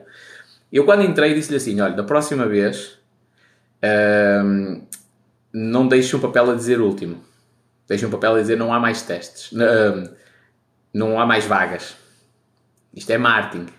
Porquê? Porque ela deixou uh, o papel a dizer último e qualquer pessoa tem consciência de que tu pegas no papel, passas para a pessoa de trás e o último é a pessoa de trás. Portanto, não custa nada. Quando tu dizes não há mais vagas, tu sabes que aquela é a última. É, uma, é só uma questão de perspectiva. E ela chegou a uma conclusão ainda, mais, ainda melhor do que a minha. Foi, ela disse, ah, já sei, eu até ponho, não há mais testes. Porque assim a pessoa não sabe se não há mais testes o kit, ou se não há mais testes, porque já não há mais vagas, tipo, chegou à última pessoa. Ela, ela até chegou a uma conclusão bem melhor do que a minha. E isto porquê? É a perspectiva positiva sobre as coisas. Da melhoria, não da negatividade. Eu sei, eu sei dar. Eu estou-te a dizer isto porque assim, quando eu. Uh, imagina o seguinte: tu estás no fundo do poço, ok? Não tens luz sequer e saíste do fundo do poço sozinho e tiveste de agarrar nos, com os dentes nas pedras para sair de lá. Quando tu vires alguém no fundo do poço, tu sabes qual é a sensação de estar lá dentro e sabes qual é a dificuldade para sair. É, consegues detectar muito melhor a tristeza dessa pessoa, a mágoa, os medos, os receios, do que outra pessoa normal que nunca esteve no fundo do poço. E consegues ajudar de uma maneira muito melhor, porque tu já passaste pelo processo. Estás a ver? Aqui é exatamente igual. Eu já fui uma pessoa negativa. Eu já fui a pessoa de criticar tudo e mais alguma coisa. Eu já fui a pessoa que só via defeitos. E então é fácil para mim identificar quando alguém está no mesmo registro. Que não, não tem nada. Não há certo e errado. Estás a ver? Cada um é da maneira que é. Eh, há pessoas que são negativas, querem ser negativas e vão continuar assim o resto da vida. Tudo bem. Só não, não podem entrar na minha vida. Estás a ver? Porque eu tenho consciência de que elas me condicionam.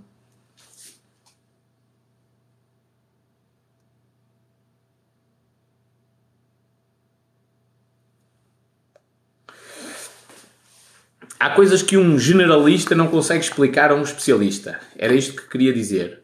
Não funciona 100% das vezes. Por exemplo, especialista. António Damasio. Adoro o homem. O conhecimento dele é uma cena incrível. Eu adoro o homem. Só que o António Damasio é especialista na área dele de, de eh, neurocirurgião, psiquiatra, faz uma série de coisas. Pronto. Na área dele, o homem é, é incrível.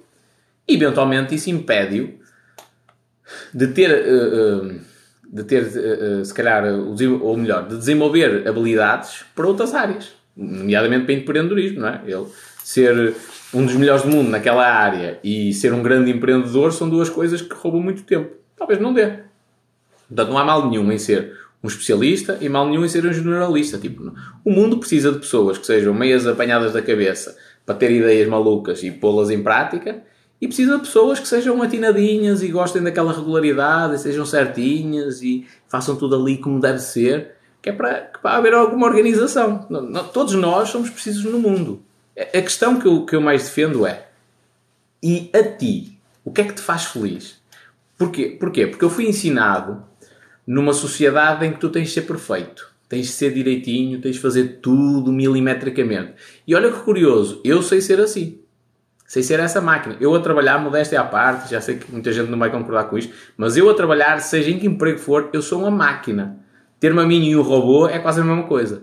Tipo, a quantidade de vezes que eu falho é minúscula e eu sou muito preciso naquilo que faço, muito competente. Só que há uma coisa curiosa no meio desse processo, que é, eu não sou feliz. E por incrível que pareça, tu dizes, foda-se, mas o gajo, pá, até tem facilidade para subir para chefe e coisas assim do género. Mas eu não sou feliz assim. Não sou feliz com esse registro todo das coisas. Não, porquê? Porque a minha essência, a minha verdadeira cena, é eu ser criativo. É eu andar tipo ao sabor do vento, salvo seja, ok? Ao sabor do vento, ter várias ideias, meter-me em vários projetos. É isto que me faz feliz. A mim. Portanto, não tem nada de mal. Eu até tenho habilidade para o, para o comum. Eu, eu, a minha habilidade, neste momento, para entrar num sistema de ensino, licenciar-me e destacar-me é grande. Porque, eh, digamos que de uma forma inata, eu tenho essa vantagem. Mas não é isso que me faz feliz. Eu, quando chegar a um programa curricular, perante um programa curricular fechado na academia, pessoas que me impeçam de pensar livremente, isto mata-me mata-me por muita competência que eu tenha para memorizar, que também a tenho, por muita competência que eu tenha para estudar longas horas, que tenho, e faço isso, só que não faço é no sistema de ensino, aquela cena não me vai fazer feliz. Eu até posso ajustar ao sistema, mas não me faz feliz. Então eu não quero isso, eu quero uma coisa que me faça feliz.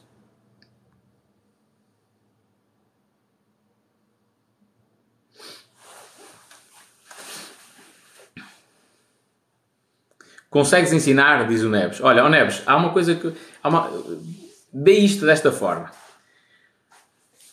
Uh, eu, eu, uma vez respondi a um comentário de um licenciado a propósito disso, que é uh, qual é que é melhor? Tu seres considerado o excelentíssimo professor, o reverendo máximo daquela área, Deus me livre, este gajo é que é, e os teus alunos são ignorantes, autênticos, ou tu seres considerado ignorante e os teus alunos são pessoas muito perspicazes, muito inteligentes. É que por vezes o, a, a, tu para ensinares alguma coisa a alguém, tens de colocar numa posição de submissão até. Tens de ser tu o bobo da corte, tens de ser o estúpido, para fazer com que aquelas pessoas pensem e evoluam. Vou-te dar até um exemplo concreto. O, um, o, na natação, aprendi com as crianças isto, que mais vale tu elogiares do que tu criticares. Na natação, quando eu apanho uma criança de 3, 5 anos, por exemplo, eu posso facilmente apontar erros. Porque praticamente tudo o que ela faça está errado. E mesmo quando ela ganhar um, um nado rudimentar, ele está péssimo. Comparado com um atleta de, de, de competição, está péssimo. Aquele nado. Certo? Um, uh, deixa eu só bloquear aqui este pessoal. Então, eu posso criticar. Só que tu dás um elogio àquela criança. É incrível, mano. Quando tu consegues plantar na cabeça daquela criança de que ela é espetacular a nadar, que ela é uma máquina, vai ser o Phelps, que é um tubarão, aquela criança torna-se realmente um Phelps, torna-se realmente um tubarão a nadar. Salve seja, ok? Não é no sentido literal. Um, porquê? Porque tu plantaste aquilo. Só que às vezes para os pais que estão na bancada dizem assim: olha que idiota este gajo. Está aqui a dizer uma coisa que não faz sentido nenhum. Faz, faz. Não faz é para ti, faz para eles. Então, há, há muita coisa que tu, tu podes dizer assim, ah, mas ao espanhol, vais explicar coisas a alguém, tu que falas de uma maneira tipo muito terra a terra. Mano, isso, isso, foi, isso é trabalho. São muitas horas, muitas horas, muito estudo e muitas horas de trabalho para eu te conseguir explicar as coisas de uma maneira simples. Não sou perfeito, às vezes também me embaralho todo, meto os pés pelas mãos. Mas isto são muitas horas de trabalho. A, a tendência natural não é essa. E quanto mais tu estudas, pior é. Porquê? Porque para tu impressionares os teus pares, tens de começar a escrever com uma escrita cada vez mais complexa, com mais vírgulas. Aliás, na minha mentoria de copywriting eu ensino-te o contrário. Eu, eu destruo aquilo que tu aprendes na escola. Porquê? Porque se tu quiseres vender, tu tens de entrar na cabeça das pessoas, tens de saber falar de uma maneira simples. Então, isto, tu às vezes vês um gajo a falar e dizes assim: Olá, aquele gajo quem é que ele pensa que é? Pensa que doutor ou coisa do género, tipo, fala de uma maneira tão simples, tão básica. Aí é que está o trabalho. É por isso que o gajo ganha mais dinheiro, se calhar, que a maioria das pessoas. Porque ele sabe simplificar as coisas. O gajo que só complica, que vem com um discurso, excelentíssimos senhores clientes, gostaríamos de informar vossas excelências que devido a não sei o quê... Qual é que é a regra? Olha, é obrigatório o uso de toalha. Está tá dito, caralho que queríamos que no, no cumprimento do decreto-lei, não sei das quantas, publicado na data tal e não sei quê, uh, decisão, primeiro-ministro, não, perdeste a atenção da pessoa, a pessoa não te vai ouvir. Então há coisas que eu faço, olha, vou-te dizer mais, há vídeos que eu, que eu gravo que tu dizes assim, opa, vem o espanhol outra vez com a, com a estupidez dele do costume. Man, aquilo é feito de propósito. Eu ando a pensar, ando todo a tomar banho, caraças, todo nu, a mexer na ferramenta e a pensar em ti. estou, a, um, estou a mexer na ferramenta e a pensar em ti. Um, e, e porquê? Eu penso assim, que exemplo idiota é que eu vou dar para pôr a cabeça daquela pessoa a pensar? E tu dizes assim, ah, então mas para que é que tens de dar um exemplo idiota? Claro que tem de dar um exemplo idiota, porque quanto mais bizarra for a imagem mental, mais ela se vai colar no teu cérebro, salvo seja, ok? Uh, então eu faço isso de propósito, porque eu sei que eu te vou dar um exemplo descabido, vou-te vou -te aparecer num vídeo com uma ideia tipo, de, tipo fora de tudo que é lógico e racional. E tu, tu vais dizer assim, isto faz sentido nenhum. Está tudo. Só que, o que o, a ciência está naquilo que vai acontecer depois de tu avançares o vídeo e depois de tu saís do TikTok. A ciência está naquilo que tu vais pensar depois disso. E é isso que eu quero instigar. Às vezes eu partilho uma ideia que nem é propriamente aquela que eu concordo, é só para te pôr a pensar. Estás a ver? E isso é, é, é aí que está a ciência. Olha, vou-te dar outro exemplo concreto. Um professor que te queira ensinar a memorizar coisas, a aprender uma matéria e que não te fala de sexo, não percebe nada daquilo que está a fazer. Nada. Que é assim muito fatinho e gravata, estás a ver? muito certinho e vai-te dar as técnicas todas para tu estudares e dizer o mecanismo e não sei o quê, ele não percebe nada. Nada, nada, nada. Se ele não, não permite sequer a palavra, palavras assim mais obscenas, não percebe nada. Nada, nada, nada de ensino. Nada. É lógico que eu não uso estas, estas cenas com crianças de 3, 5 anos. Até porque elas não, não têm essa, essa fixação ao sexo. Ok? Nem têm essa necessidade ainda. Mas com a criança de 3, 5 anos, eu entro no mundo de fantasia dela. Estás a ver?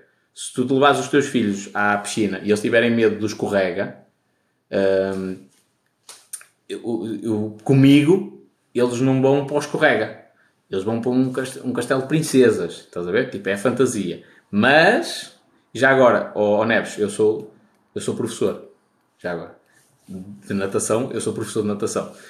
Uh, e já agora tiras, tiras, quando tu tiras as cédulas para alguma coisa, tens uma componente geral que é para todas as áreas. Estás a ver? Tipo, é geral. Se quiseres ser treinador de outra cena qualquer, ou dar aulas de outra cena qualquer, podes dar. Tens legitimidade para o fazer. Pronto. Ah, não obstante essa cena. Uh, então, quando alguém não te fala sobre, sobre a, a parte sexual, essa pessoa não entende sobre ensino. Não entende. Porquê? Porque a, a própria ciência te consegue comprovar hoje que uma das grandes necessidades do ser humano é o sexo. E que o teu cérebro, quando há questões sexuais associadas, opera de uma maneira diferente.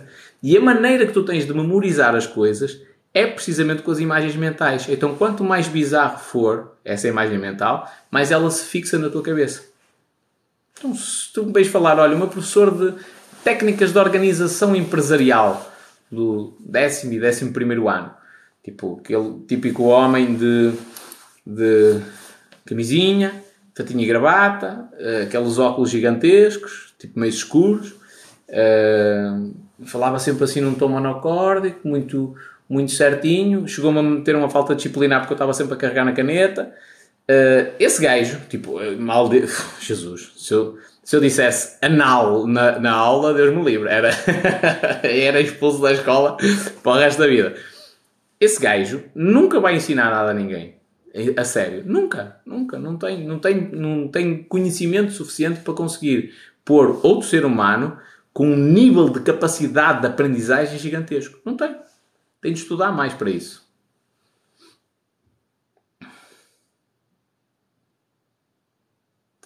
Diz aqui o Xavi. O Xavi. Tipo, quando te das conta de alguma coisa que sentes interesse em saber ou estudar mais, uh, estudar mais sobre isso, deverei investir nisso? Será que é a felicidade que eu procuro? Olha, Xavi, eu tenho uma coisa que me caracteriza na vida, que é eu testo muita coisa. Eu não sei. Como é que eu vou, vou saber se eu gosto de maçã? Se não a provar. Como é que eu vou saber se gosto de laranja se não provar? Como é que eu vou saber? Olha, já cometi esse erro no passado. Eu não gostava de gelatina. Nunca tinha provado. Dizia que não gostava de gelatina. Mas gosto. Estás a ver? Provei e gosto. Antigamente não gostava de ervilhas. Nunca tinha provado. Fazia-me confusão as ervilhas. Nunca tinha provado. Dizia que não gostava. Não gosto, não gosto, não gosto. Provei. Gosto. Então como é que eu sei se eu gosto das coisas ou não? Tenho de provar. Pá, algumas coisas, ok? Há outras que eu não quero experimentar sequer. Uh, mas algumas delas, olha, tenho curiosidade sobre este assunto. Será que eu devo ou não estudar? Claro, nem que seja o mínimo. Há, há uma, há uma teoria das 10 mil horas. Não uma teoria, é quase a constatação de, um, de uma cena, que é um especialista de topo em qualquer área tem pelo menos 10 mil horas de treino consecutivas e, e regulares daquela habilidade. 10 mil horas, isto é muito tempo, ok?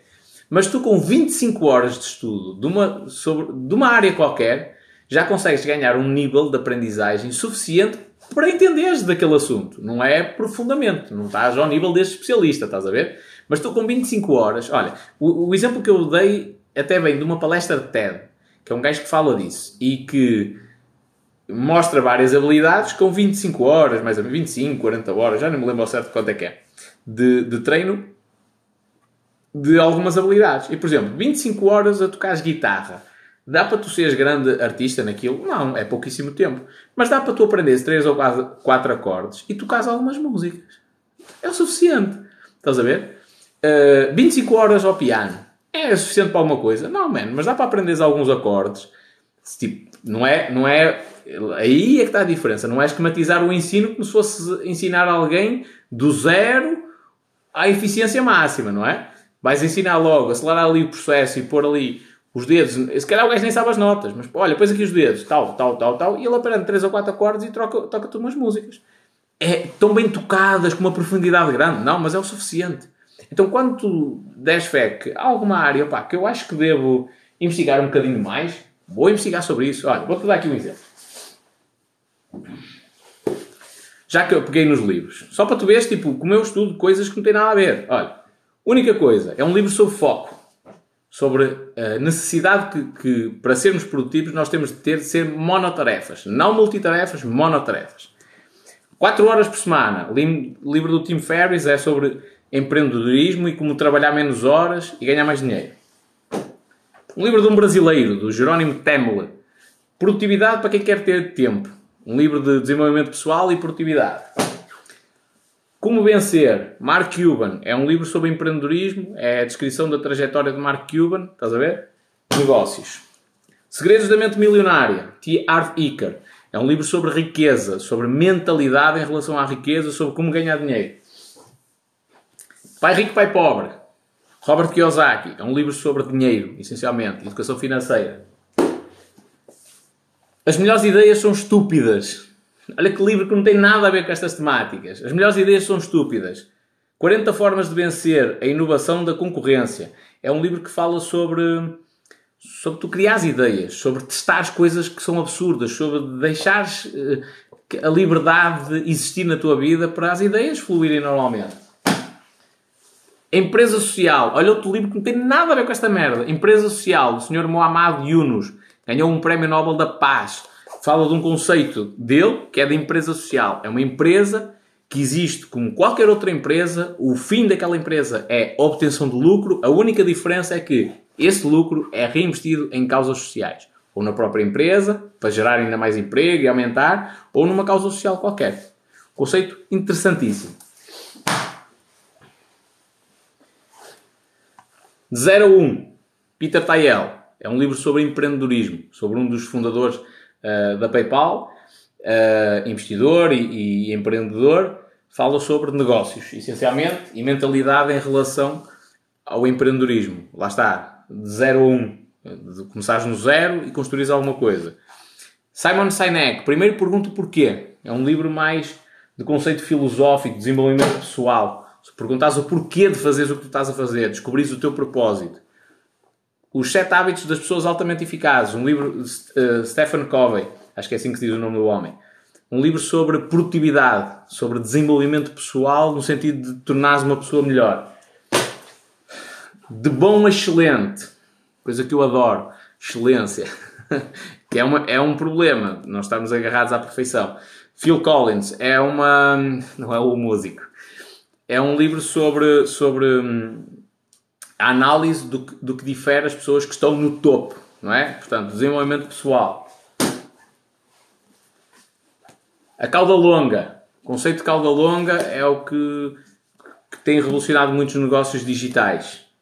É um, é um livro interessante, mas é um livro muito a falar sobre negócios. O conceito de cauda longa é, até agora, ou até agora entre aspas, tipo, até a entrada da internet, o que acontecia nos negócios é que tu tinhas poucos produtos que eram responsáveis pela grande quantidade de vendas da empresa, não é? E o conceito de cauda longa é ao contrário, que é aqueles pequenos produtos que pouco vendiam, todos juntos conseguem vender mais do que aqueles produtos específicos que vendiam muito. Então, por exemplo, hum, uma música. Uh, antigamente as editoras tinham a Rihanna, o 50 Cent, a Beyoncé, coisas assim do género, não é? Só artistas de topo e eles vendiam muito. Só que aqueles artistas que não são praticamente conhecidos e que vendem uma música ou duas, a junção de todos estes pequenos artistas consegue dar mais dinheiro do que aqueles artistas de topo. Então, este é o conceito de cauda longa e isto é um livro sobre negócios.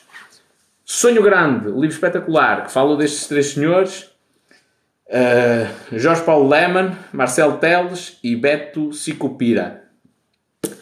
Uh, é um livro sobre empreendedorismo, essencialmente. Como é que eles construíram fortuna, mais concretamente o Jorge Paulo Leman. E é um livro muito motivador, até porque ele fala lá de vários negócios, que lá está, os especialistas em negócios e, e finanças das empresas e tudo mais, diziam para ele não fazer o um negócio e ele só foi pela, pela vibe dele. De, é, eu acho que isto vai correr bem e siga. E quando estamos a falar em negócios, estamos a falar de negócios de muitos milhões. Uh, então repara que só de alguns livros que eu tirei, e tem ali muitos mais, tens aqui uma, uma diversidade gigantesca de assuntos. E atenção, até estão mais ou menos agrupados por temática. Okay? Depois tens ali livros de copywriting, livros de, de psicologia, livros de neurociência, livros sobre, sobre uh, psicologia, já disse, uh, produtividade. Tem ali um livro de técnica de natação gigantesco, uma bíblia. Tive de, tive de trazer o livro do Brasil, mandar vir o livro do Brasil para aqui Uh, até livros sobre, sobre coisas religiosas tenho, mano. Investimentos, uh, N de coisas, N de coisas. Estás a ver? Então, se tu tens uma, uma área que tu, pá, que começou a despertar interesse, tu só vais saber se tu gostas daquela área se te dedicares minimamente. E pá, mas ao espanhol agora deu-me um bichinho de aprender programação. Descobre, mano. Já fiz isso também no passado. Vai, vai lá aprender e, e se calhar vais chegar à conclusão que aquilo não é para ti. Olha, a mim no passado deu-me o bichinho de, olha, vou-me tornar um jogador profissional de póquer, vou jogar só online. Trabalho a partir de casa, jogo a hora que eu quiser, a quantidade de horas que eu quiser. E eu, eu, eu fiz um desafio a mim mesmo, de janeiro, não, de janeiro não, de fevereiro até setembro, cumpri o objetivo. Só que no processo, eu descobri que eu não quero fazer aquilo. Eu não quero estar sentado todos os dias, em frente a um, um computador, dentro de casa, a jogar póquer. Não quero. Eu descobri que eu não gosto, gosto do jogo, mas não gosto assim tanto para estar a fazer aquilo. Foi um erro? Não, foi uma aprendizagem. Eu, no meio daquele processo, eu, eu não perdi sete meses da minha vida. Eu ganhei anos da minha vida. Porque eu, se calhar, ia andar com aquela ilusão, anos e anos a fio, ia andar de emprego para emprego, sempre a tentar levar avante a minha ideia de viver como jogador de póquer online. E ali, no espaço de meses, eu fiquei logo a perceber que aquilo, não quero aquilo. Pronto. Então, sempre que tu tiveres alguma área que te desperte interesse, diz assim: olha, vou, vou explorar um bocadinho.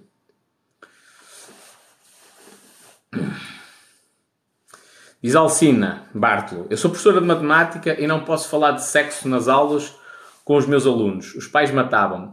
Há maneiras e maneiras de dizer as coisas. Podes, podes. E olha que as minhas aulas de matemática têm momentos épicos em que se falou de sexo. Por acaso não foi o professor, fui eu. Mas tem momentos épicos. Lês diariamente? Praticamente diariamente. Como conseguiste o Pai Rico, Pai Pobre em português? Man, na altura estava disponível em qualquer lado. Já foi há uns aninhos. Estava disponível em qualquer lado. Não, não havia escassez. Tipo, ele estava disponível em, mas em qualquer site.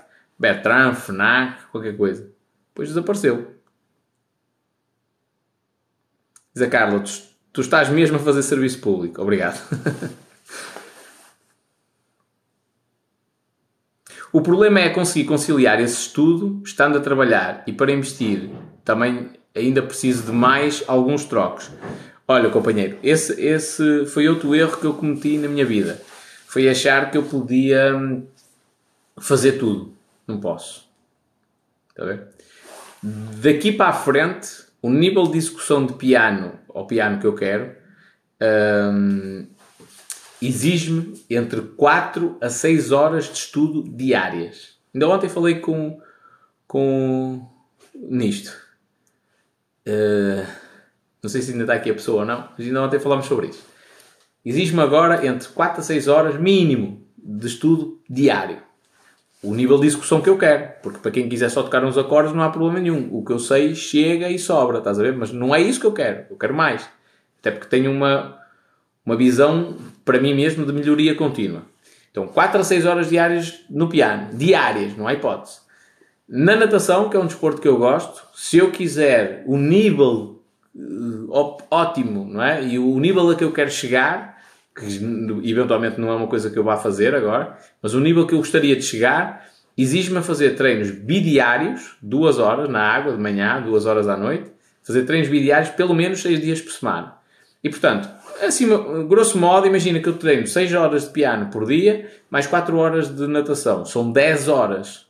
Onde é que eu tenho tempo para empreender, estar com a família, estás a ver? Toda, até. Uh, construir uma, um relacionamento, estar preocupado com despesas de casa e andar a fazer. Tipo, não dá. Tenho de cortar alguma coisa. Só aí já tem 10 horas, mais as, 8, 8, as, 8, as outras 8 horas que eu tenho de dormir, não é? São 18. O dia tem 24. Sobram-me 6 horas para trabalhar. Tinha de ter um part-time e é do género acordar e estou no part-time. Não faz sentido. Então a vida é feita de escolhas. É, é bom tu descobrires muito rápido aquilo que tu gostas. Porque depois é fácil de eliminar o resto. Agora, quando tu não sabes aquilo que tu gostas, man, é complicado. Porque vais ter de dedicar a duas ou três coisas ao mesmo tempo. Não vais chegar a um nível de eficiência gigantesco em cada uma delas. Uh, e pronto. E é complicado. Mas é complicado? É, é muito. Por exemplo, não tenho estudado a quantidade de horas que eu quero. Infelizmente. Sei lá, estou com este livro aí há dois ou três dias. Não. Aí há uma semana e eu leio se calhar em dois ou três dias, na boa. Uh, por, porquê? Porque tenho dado mais foco à questão física. Tenho treinado todos os dias no ginásio, todos os dias, seis dias por semana duas horas e meia por dia, não é? Então, se eu tenho dedicado mais tempo à parte física, não tenho tido tanto tempo à parte intelectual. Vai haver um nível em que a coisa vai nivelar mais.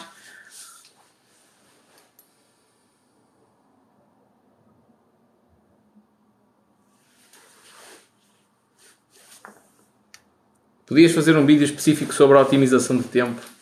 Tens-me lembrar, tens-me deixar um comentário. Posso? O ritmo de execução é importantíssimo, é? Falhar rápido é muito importante. Muito, muito, muito importante. A escola ensina-vos a não falhar. Isso é o maior erro. Maior erro, maior erro, maior erro. Maior. Aliás, a propósito de não falhar, sobre um livro de empreendedorismo, que é uh, os grandes empreendedores, sempre que lançam produtos, têm plena consciência de que eles não estão perfeitos. Nenhum. Nem o iPhone, nem o Windows, então o Windows nem se fala, nem. Aliás, o, o Henry Ford tem uma frase, não a vou dizer na íntegra, porque isto é do. Não, não é na íntegra, porque isto é, é. Eu ouço. O meu método de estudo nos audiobooks é eu ouço, crio uma imagem mental para memorizar as coisas e depois paro de ouvir o audiobook, hum, hum, paro aquilo e venho ao meu caderno e aponto as cenas. Pronto, então o Sr. Henry Ford tem uma frase que é mais ou menos assim: Agradeço a Deus os clientes que me deu. Eles uh, compraram os meus carros antes deles serem perfeitos.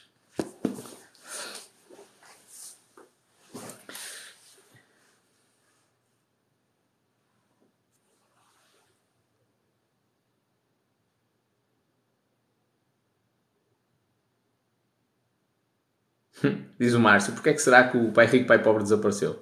Opa, houve alguém que me disse que a própria editora, ou a empresa que tem os direitos do autor do livro, decidiu que o mercado português não era um mercado interessante e não deu autorização para que fossem vendidos mais exemplares. Não sei se é verdade ou não, eh, mas é, que é estranho, tipo, haver esta ausência de informação em Portugal é. É, é assim, um bocado esquisito.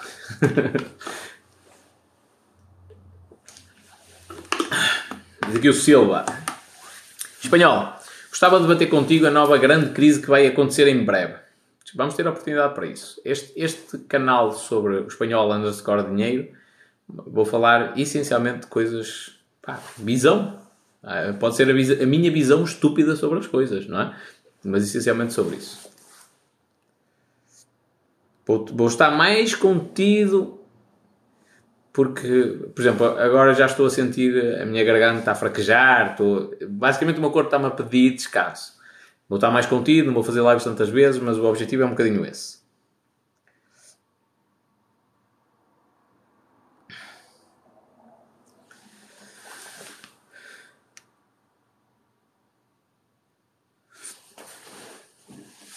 Eu, eu não concordo com a, com a cena, isto a propósito de otimização de tempo. Uh, Uh, eu não concordo com a ideia de. Como é que vou explicar isto? Passar um pensamento antidialético para um pensamento dialético para explicar. Difícil. Um, há muita gente que diz tipo técnicas de produtividade, de otimização do tempo. Tipo, na realidade isso não existe. O que existe é 24 horas. Existe prioridades. Ou melhor dizendo, existe uma prioridade. Curiosidade. Até o século XIX a palavra prioridade só existia no singular. Que é assim que ela faz sentido. Uh, prioridades não faz sentido. Existe prioridade. Uma coisa que é prioritária.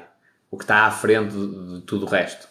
Um, então é só uma questão de nós organizarmos as coisas. E por isso é que não há uma, um segredo. Porquê? Por exemplo, eu leio o livro do Elon Musk, a biografia autorizada. Eu olho para a vida daquele homem, não descartando a genialidade dele, uh, não descartando a inteligência, não descartando até todos os bens que ele possa ter, mas eu não quero aquela vida. Não tem nada de mal com ele, é eu não quero.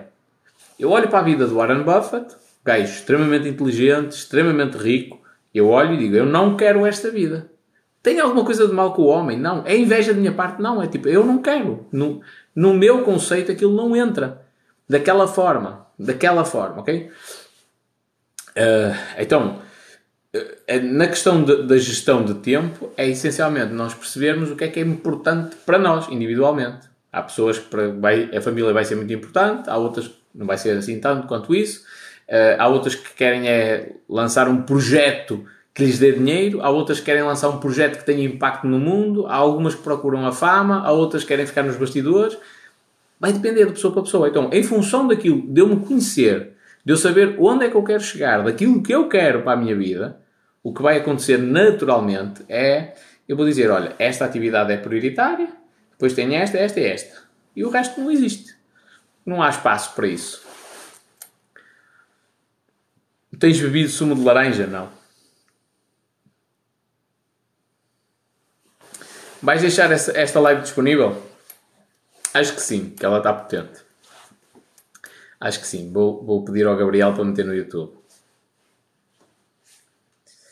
Uh, vale a pena. Vale a pena pela questão da felicidade. Que é mesmo isto.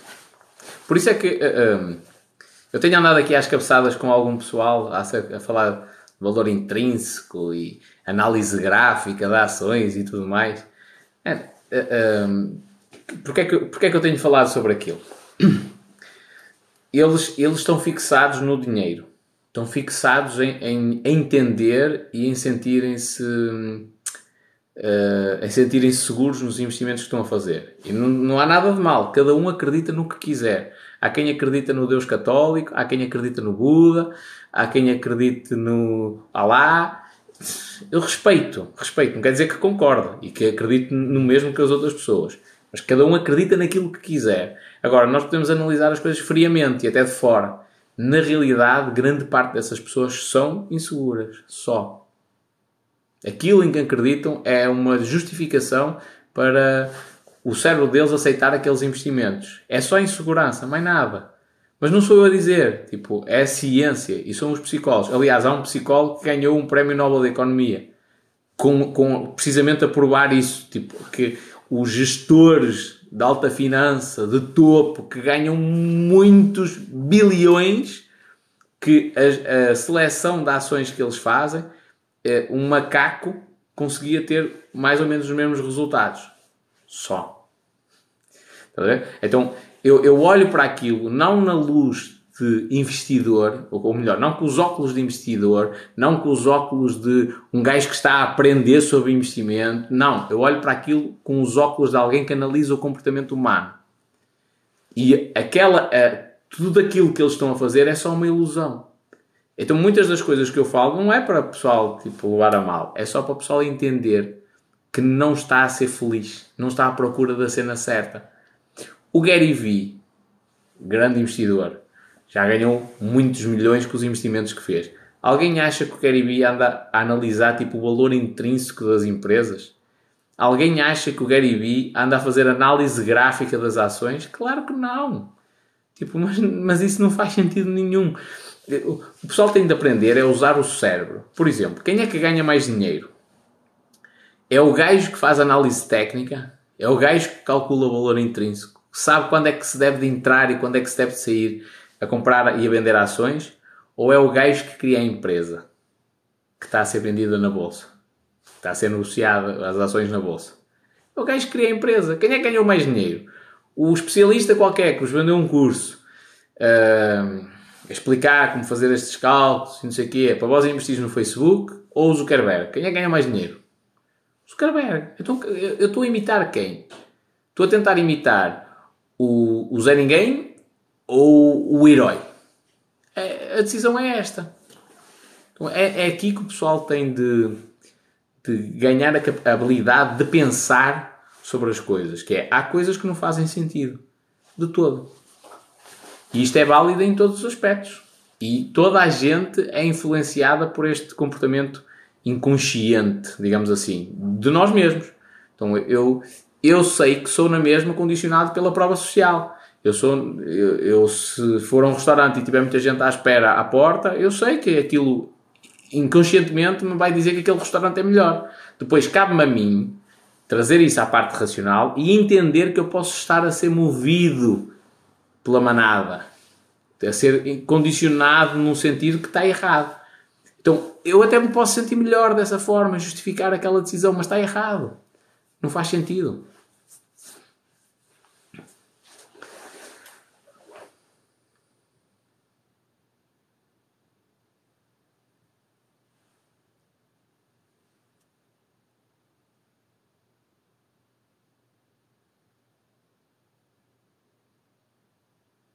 O Urantia diz-te algo? Não.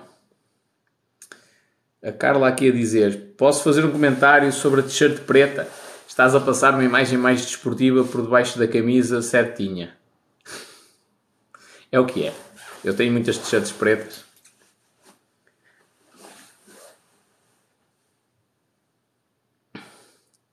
Canal do YouTube. Eu tenho o canal. Talvez vá começar a trabalhar melhor a partir de agora pela questão de quando falarmos de dinheiro há assuntos que vão ter de ficar registados no canal do YouTube e porque o TikTok tem sido assim um bocadinho chunga, está a bloquear tudo e mais alguma coisa.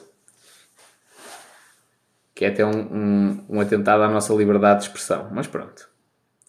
É o que temos, minha gente. Está na hora de eu dormir, não está? Está na hora de eu acabar a live e de descansar.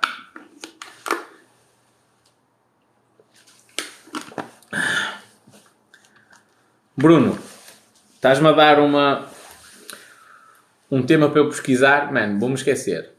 Estou-te já a dizer, vou-me esquecer. Porque eu, eu, termino a live, isto é um negócio. Apesar de eu vir a fazer a live para ajudar o pessoal, isto é um negócio. Termino a live, tenho de sair preocupado por a live do Insta, que é que tu estás a ver, a partilhar no IGTV, escrever a descrição, depois tenho de ir ao Telegram, eh, avisar o Gabriel que a live tem eh, a live 2 tem a descrição que está no Insta para ele depois sacar a live e metê-la no YouTube e no podcast com as descrições. Tipo, eu saio daqui e já estou a mil. E depois fora ver uma série de métricas acerca das lives, retenção da audiência, de quantidade de espectadores e tudo mais. Esquece. Não vou, não vou conseguir lembrar-me do que tu me estás a dizer. Mas, mais importante que isso, que é a técnica de desenvolvimento pessoal. Quando tu tens interesse que alguém uh, estude ou pesquise sobre um assunto, tens de lhe causar a curiosidade. Eu mando, ok, está melhor. Está melhor. Mas mesmo assim, causa curiosidade. Causa curiosidade, né? Por exemplo, olha, aí um esquema, não é uma coisa bonita, mas dá para ganhar dinheiro. Está-me a pagar 4% ao dia. E acaba aqui a conversa. Não te digo o que é. Estás a ver? Mano, tu vais, se tu souberes fazer contas, vais-te espumar para saber. Vais mandar mensagens. Como é que é? Ó espanhol, explica-me lá aquilo. Olha, da última vez que eu fiz uma cena parecida, o pessoal a dizer assim: Ó espanhol, eu pago-te para tu me dizeres o que é. Eu pago-te. Antes de tu fazeres a live com o pessoal todo, eu pago-te para tu me dizeres o que é. Eu não, mano. Não, porque é um esquema, é uma, é uma pirâmide financeira. O pessoal pode perder dinheiro com essa cena. Novo e Velho Testamento, teorias, ok. Senhor é dono, o senhor está no céu, Fafá. Eu sou de Rebordosa.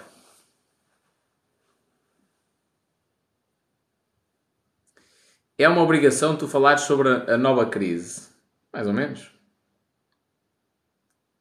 Olha o José.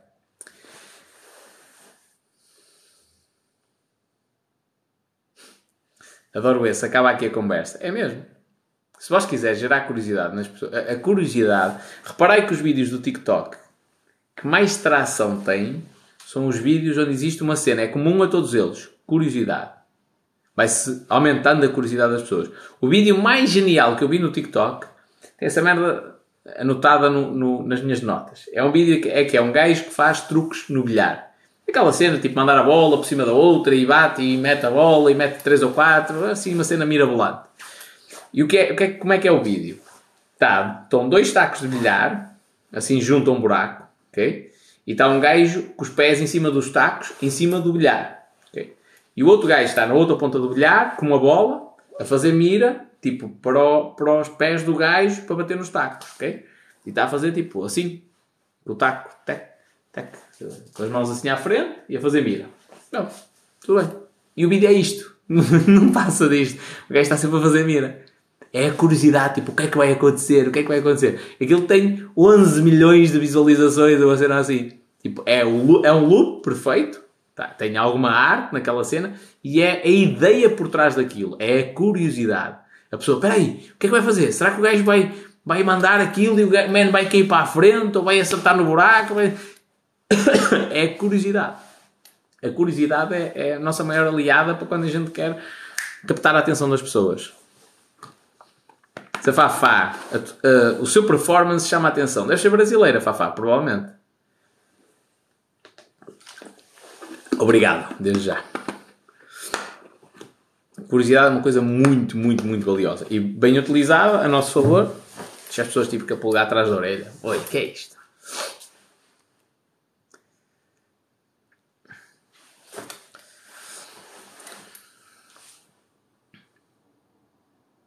Pronto, e é o que é. Pronto. E já agora, para o pessoal que falou aqui, canal do YouTube, Instagram e tudo mais, eu vou começar a, a diversificar um bocadinho. Vou começar a apostar mais no Instagram e, e numa segunda fase no YouTube. Uh, porque é, é, tipo, é, é a única maneira que eu tenho de comunicar com as pessoas de uma maneira mais lógica. Porque se eu não o fizer desta maneira, o que acontece é o TikTok lembra-se apesar dos meus vídeos serem repostos, mas eu estou bloqueado, não posso estar a responder às pessoas. Então tenho que ter uma, uma cena alternativa. É o que vai acontecer. Para quem está bloqueado nessas redes, santa paciência. É o que é. E acaba aqui a conversa? É provável que acabe. Isso é, é, é a frase acaba aqui a conversa é típica da, das mulheres. Diz o Silva, é amanhã o café? Aí, man, não.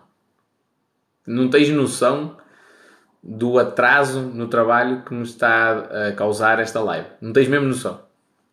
Por isso é que eu mandei aquela mensagem a dizer: uh, vou entrar em live. Fiz isso para. Hum,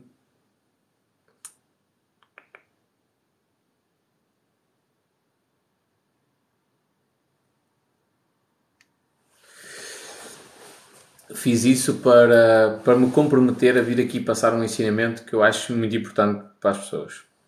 Cuidado com a tua voz, diz a Carla. É verdade, sim senhora. Tá, ela está a queixar-se. Sou de Baltar, grande terra. Quem vai a Baltar, arranja mulher para casar. Baltar é grande terra. Eu estudei na secundária. E, e gosto imenso, tenho muitos amigos mesmo falares em mim, deve ser mais conhecido em Baltado que em Rebordosa. Bloqueaste o Papa Bifanas, bloqueei. Algum motivo para não, ter, para não o bloquear? Minha gente, eu, eu cheguei a um nível, não é muito elevado, mas cheguei a um nível da minha vida que é assim: estou-me a cagar. Estou-me a cagar. Não é Baltares, é Baltar. Estou-me a cagar. Que é, eu, eu não sou um gajo que estou no topo, estou na minha, na minha jornada, mas modéstia à parte, tenho muito conhecimento que eu posso partilhar e que posso ajudar pessoas. Quem quiser aproveitar, isto é tipo o sábio que se senta, é quase, que se senta para transmitir ensinamentos. Quem quiser aproveitar, tudo bem, é bem-vindo, recebe o ensinamento de graça na maioria das vezes e vai à sua vidinha e usa-o como quiser. Quem não quiser, não vai ficar sentado à minha frente. Putas, lamento. É a mesma norte. É o que é. Portanto, por isso é que entrar aqui dois ou três memes, não, não, há, não há conversa possível, já está bloqueado direto. E no, no perfil é igual, este meu perfil que, está, que eu estou a, agora a subir e a, e a, partilhar lá conteúdo no TikTok é exatamente igual. Tipo, caguei, não quero saber. Houve um man que até me disse assim, deixou um comentário hoje a dizer, ao espanhol, desbloqueia-me na conta principal que eu prometo que me porto bem. Não, man, aqui nessa cena um perfil de um hater qualquer. Não! Há uma possibilidade disso acontecer? Ah, és homenzinho. Vais mandar um e-mail, vais-te identificar, eu vou saber quem é que tu és e eu desbloqueio-te sem stress. Se te portares bem, realmente.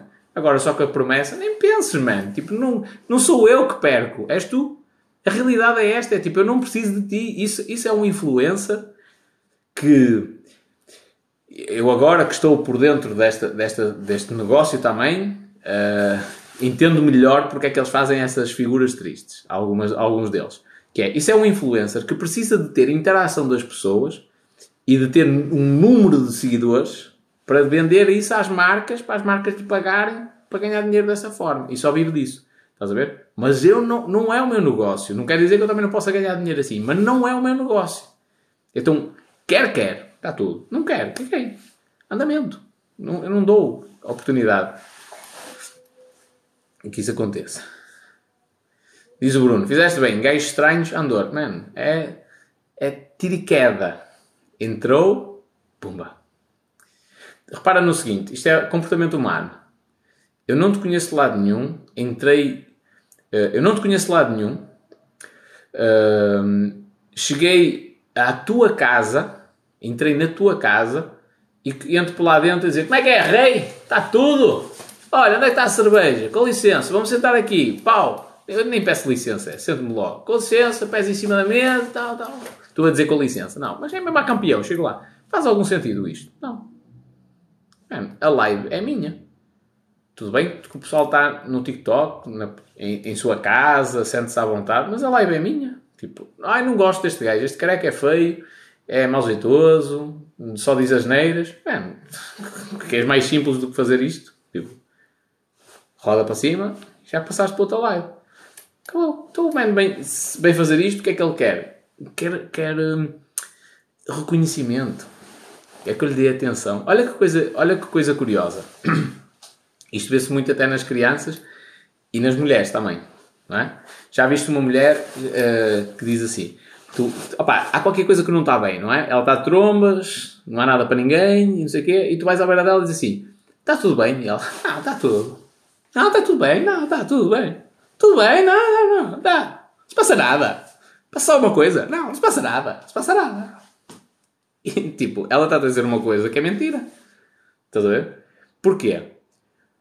Porque na realidade, olha, olha o quão uh, irracional o ser humano é. Na realidade, o que ela quer é resolver aquele problema que a está a incomodar.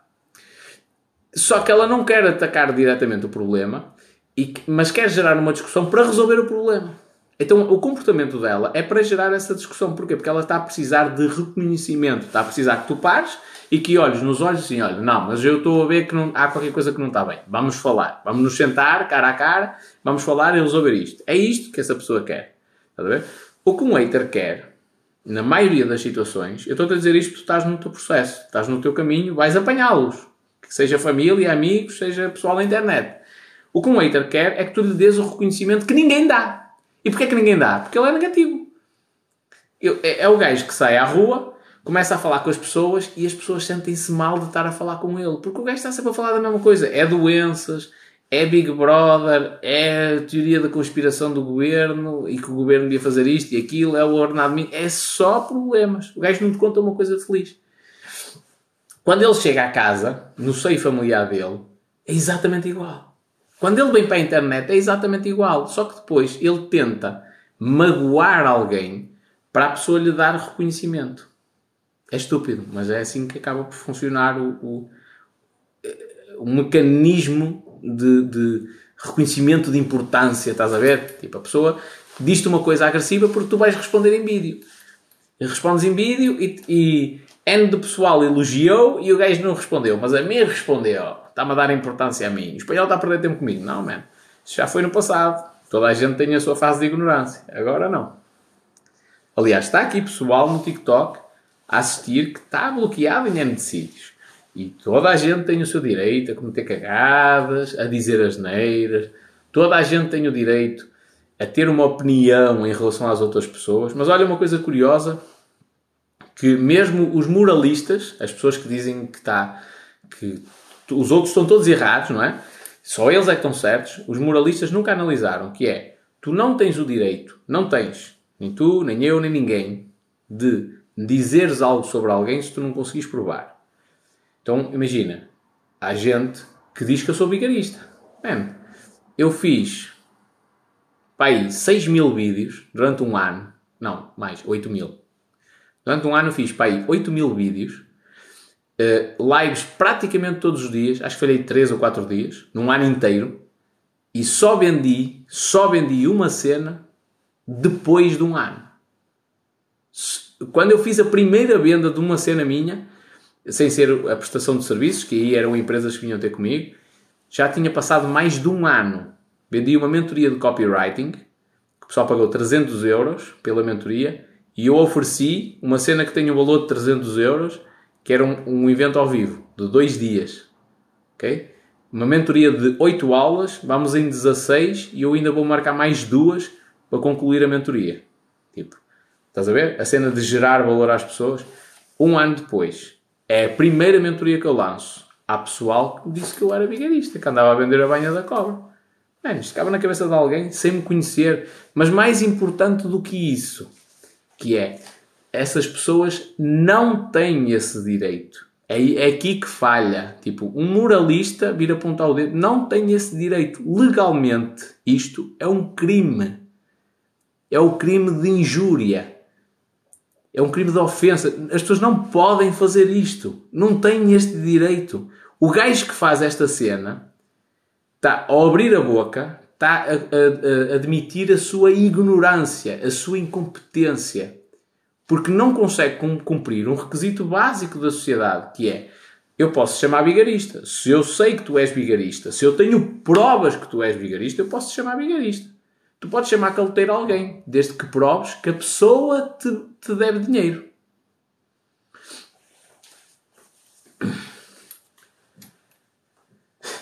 Diz o Rui. E és vigarista. Vendes 8 aulas e depois dás o dobro. Não é obrigatório, só assistiu quem quis. Estás a ver? Bem, e, e o acompanhamento que dou. É o que é. Tipo, o pessoal depois pode, pode não se sentir satisfeito com isso, estás a ver? Mas é, é a minha ideia. É gerar valor. Uh, pronto, isto para dizer o quê? Que o pessoal não tem este direito. O pessoal não tem o direito de, de, de ser uma opinião em relação a ti Pode ter direito a ter opinião, mas quando a expressas publicamente tens de ter algum cuidado. É o que é. E isto também é válido para mim. Às vezes, se calhar, faço juízo de valor que não devia fazer. Meu amigo, não há seres humanos perfeitos. A questão é: o que eu estou a fazer prejudica alguém? A maioria das vezes prejudica. O hater vai-te tentar prejudicar propositadamente, mano. Propositadamente. Eu tive um gajo que, que me deixou um comentário, um comentário a dizer assim. Um, não adianta, espanhol. Por mais que tu elimines os meus comentários, eu vou continuar assim. Está tudo, mano. Sabes qual é que foi a percepção que eu ganhei aí com aquele gajo? Que é, ok, eu vou ter de delegar a tarefa de eliminar os comentários e bloquear os perfis que ele vai criar a outras pessoas. foi isto. Ora, está bem? Eu tenho pena de ter perdido as outras lives. Estão no YouTube.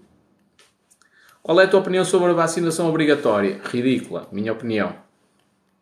Faz sentido. Quem quiser toma, quem não quiser não toma. Espanhol, és formado em quê? Nada. Pessoal, para acabar mesmo.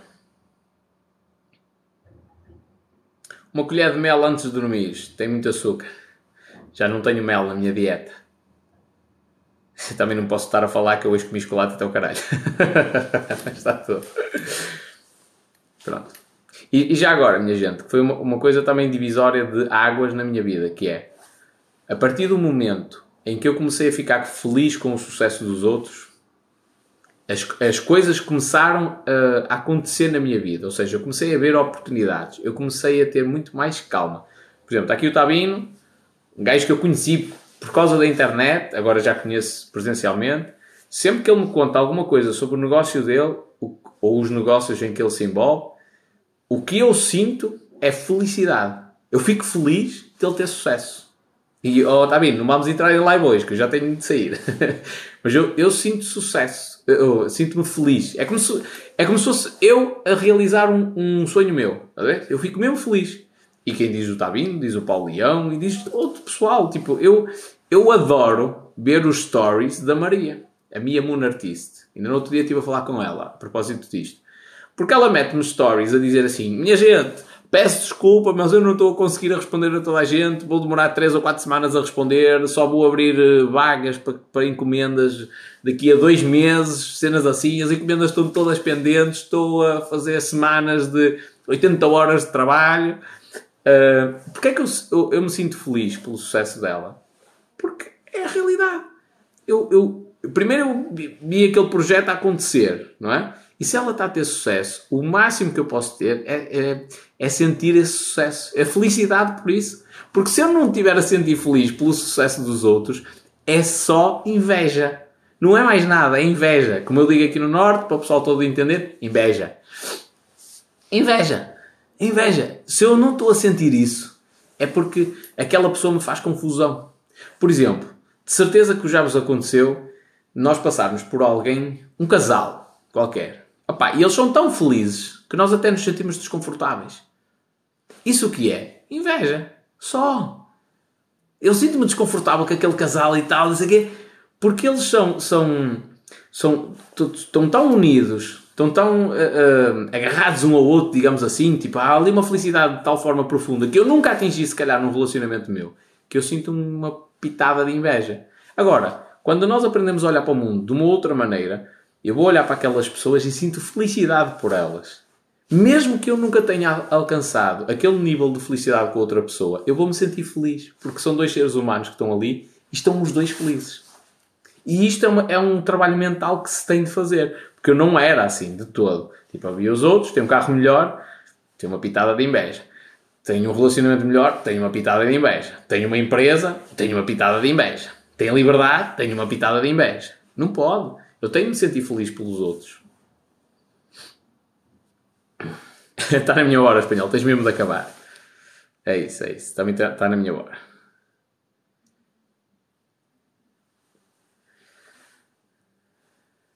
Marie Martins. Só uma pergunta. Desculpa a indiscrição. Tens um irmão chamado Cláudio? Não. Não sou eu.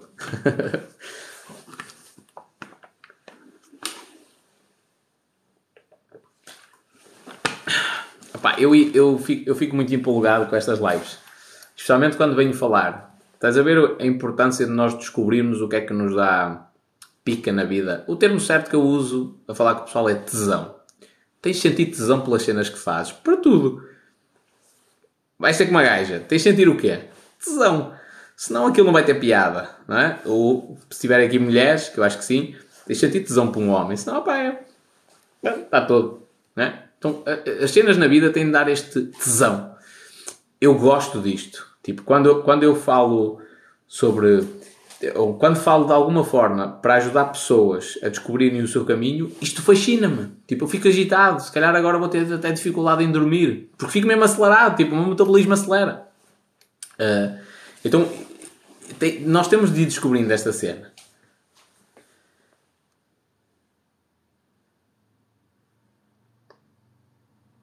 Diz a Fafá, já lhe fiz várias perguntas, não vi, rapariga.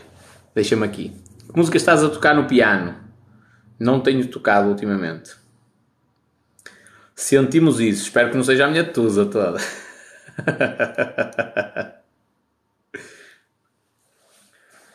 é o que é, minha gente. É o que é. E isto de, nós aprendermos a, a ver os outros e a sentir o sucesso dos outros é muito importante. Muito, muito, muito, muito importante. Ninguém, ninguém. Quem. quem uh... Agora é uma introspeção para aquelas pessoas que criticam muito e que, que só veem a parte negativa e tudo mais. Um, quem olha para os outros e só vê negatividade, só vê coisas más, aquela pessoa não tem nada de bom. Porque quando tu aprendes a ver a parte positiva, o que acontece é, imagina, mesmo alguém, mesmo alguém que só faz mal aos outros, quando tu aprendes a olhar para a parte positiva, a primeira coisa que tu vais ver naquela pessoa, que é uma pessoa teoricamente má, é que ela está a sofrer. É a primeira coisa que tu vais ver. E a, a primeira preocupação que vais ter é: peraí, o que é que se passa de mal com a vida deste homem, desta mulher, para ser assim? Epá, olha, teve uma vida difícil, foi vítima de violação de pedofilia, uma cena assim do género quando era pequeno, depois a mulher divorciou-se e largou, agora está metido no álcool, e tu vais, vais perceber ali uma dimensão gigantesca na, na, vida daquela, daquela pessoa, daquela cabeça, de tantos problemas, que, que te vai dar alguma empatia, até compaixão para, com, com aquele ser humano. E tu vais celebrar também os sucessos da pessoa, por pior que ela seja.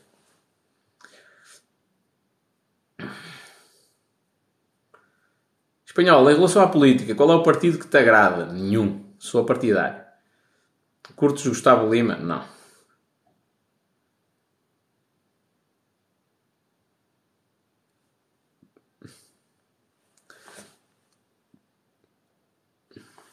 Pronto, e é isso, minha gente. Parece o Tony Robbins, mas da Tuga. Eu gosto muito do trabalho do Tony Robbins e acho que no futuro grande parte das coisas que eu vou fazer vão passar um bocado uh, ao jeito do Tony Robbins, no desenvolvimento pessoal.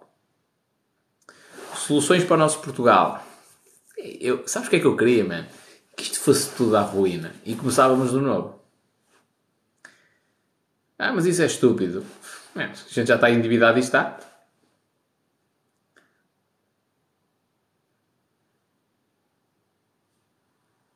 bebe chá cantinho. Quer dizer, anda a fazer branqueamento aos dentes e a beber chá. Vais votar? A priori sim. É preciso o pessoal me avisar. Olha, este fim de semana tens de votar, ok. Tudo bem. Mas, porque eu não vejo as notícias, nem, sei qual é o da... 22? 30? Já não sei. Uh, vou votar, mas não, não, essa cena de ai, votar e de votar e não sei o quê, porque o voto é importante, é importante, é para a mama deles. Esse, esse incentivo ao voto, se o voto fosse realmente importante, pela classe política, ao que falam de, da necessidade do voto, primeiro, tornava-se o voto obrigatório, ou a não tornar o voto obrigatório era muito simples, man. é só usar a cabeça, que é o, as eleições são sempre uma segunda-feira. Está feito quem for votar tem direito a 4 horas de, de descanso do trabalho. Pronto. Qual é a dificuldade? Quem é que não ia votar uma segunda-feira? é isto. Não há jogos de futebol no dia das eleições. Espanhol, qual é a tua opinião em relação ao Chega? Não sei quais são as verdadeiras intenções do André Ventura, não sei quais são as intenções do partido. No meio daquela gente toda há muita gente que não interessa. E, mas acho que é importante haver um partido que meta o dedo na ferida. Portanto, bota para lá.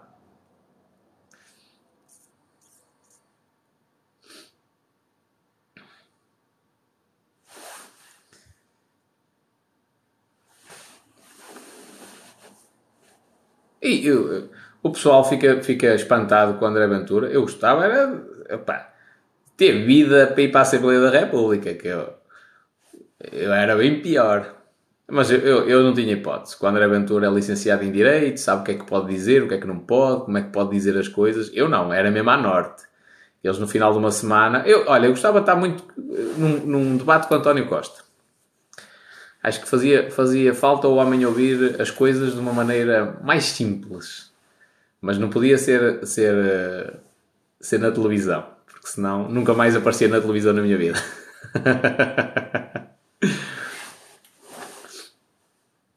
E, portanto, acho que faz falta. Faz, aliás, eu tenho, tenho um comentário para responder a uma jurista qualquer que me disse, me escreveu um comentário assim: Epá, até concordo com algumas coisas que tu dizes, mas esta discordo completamente. Porque senão, uh, quer dizer, há aí tantos juristas, tantas pessoas, não é? E, e se, se fosse, as coisas fossem tão simples como tu dizes, não havia necessidade de haver esses profissionais. Agora repara no seguinte, por isso é que eu gosto de utilizar o cérebro. Não, não andei na escola, não fui para a faculdade, mas eu gosto de utilizar o cérebro. Repara no seguinte, a lei existe para quem? Para o cidadão. Certo? Esta é a lógica principal. A lei existe para o cidadão saber, olha, não podes calcar o risco, não podes passar daqui para a frente. Então quem é que tem de saber interpretar a lei? É um jurista? É um advogado? É um solicitador? É um juiz? Não. Quem tem de saber interpretar a lei é o cidadão. Eu, eu, a funcionária da limpeza, o lixeiro, o, um, o rapaz que trabalha nas embalagens, o, o, o advogado, toda a gente tem de conseguir chegar à lei, entender aquilo de maneira simples e clara. Quando ela é complexa a este ponto que eu, para me defender, tenho de pagar um advogado para ele ler a lei, estudar há anos, para depois me defender, quando a lei chega a este nível de complexidade, o sistema está mal feito. Se isto fosse uma empresa, ia à falência. Uma empresa privada. Ia à falência. Porque o processo é tão complexo que a coisa não é operacional no dia a dia. Então isto só existe na função pública numa estrutura que eventualmente a mamar a muita gente. É? Eu consigo escrever, a maior parte das coisas que estão na lei, eu consigo escrevê-las de maneira a que qualquer cidadão entenda. Simples, muito simples. Ah pá, é, é, é, é capaz de dar, hum, de dar algum problema eh, eh, numa outra coisa que a pessoa possa interpretar de maneiras diferentes? Pode, mas é, isso é a parte que se minúscula, eventualmente. É, mais, é pior da maneira que está a acontecer.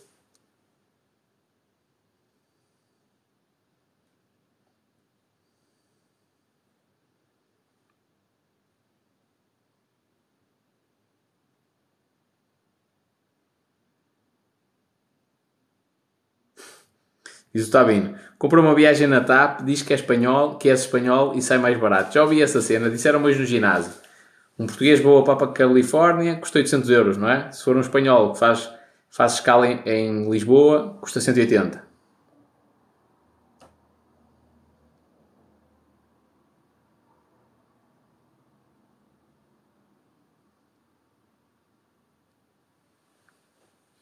Achas que a TAP devia ir ao charco? Logo. Mano, a TAP é uma. O cidadão português tem de ganhar esta consciência empresas privadas têm, têm de, de assumir os riscos que, que implicam o negócio. Então, a, a, a TAP foi privatizada, certo? Deixou de ser do Estado, passou para privados. Passou para privados, no momento em que surgiu um coronavírus ou uma coisa assim do género, se a empresa foi à falência, foi à falência. Acabou. Estás a ver? O que aconteceu aqui foi alguns empresários, alguns investidores disseram assim: vamos comprar uma companhia aérea. Vamos. Compraram. No momento em que se confirmou o risco, o Estado português meteu dinheiro e os gajos recuperaram parte do investimento, se não todo, parte do investimento que fizeram numa companhia aérea ruinosa, que já era ruinosa. Estás a ver? Tipo, isto não pode acontecer. Confirmou-se o risco. É uma, é uma transportadora. Tudo bem, fecha. Pá, o Estado português eventualmente para manter as rotas, ou estabelecia, que era isto que era mais inteligente, parceria com outras empresas, nem que fosse a Ryanair, man. Estás a ver? Com outras empresas para assegurar rotas para o mundo inteiro, ou eventualmente criava uma empresa sua, do zero, começa com zero de dívida, não é?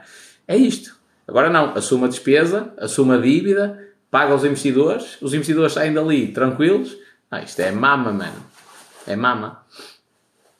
Aliás, há um vídeo de um responsável da Ryanair a dizer, a dizer mais ou menos isto. Tipo, o jornalista pergunta: Olha, já pensaram, por exemplo, em comprar a TAP? E o gajo, nós? Comprar uma empresa que em 75 anos nunca deu lucro? Não, nem pensar. Nem pensar. Mas isto acontece em tudo. Tipo, privatiza-se as águas, privatiza-se a eletricidade. Se der merda, o Estado português vai, vai, vai assumir a responsabilidade. Privatiza-se a PT. Pronto, agora é dos, dos, dos, dos privados. E depois lá se vai meter ali algum dinheirinho, se for preciso. Há voos para Rebordosa? Ainda não. Está quase. Ah, o, o Banco Espírito Santo foi, foi ao charco. Ah, não há problema porque os depósitos estão assegurados. Claro. E quem é que meteu dinheiro no novo banco? Nós. o novo banco está a precisar de liquidez. Quem é que vai lá meter dinheiro? Nós. tipo, para isso, o ba... isto já aconteceu noutros países. O banco foi à falência, foi à falência, mano. Ficou muita gente a arder, ficou, olha, paciência, é o risco dos negócios. Se são os contribuintes que pagam, não deveríamos ter desconto nos bilhetes de avião? Devias. Eras tipo sócio da empresa.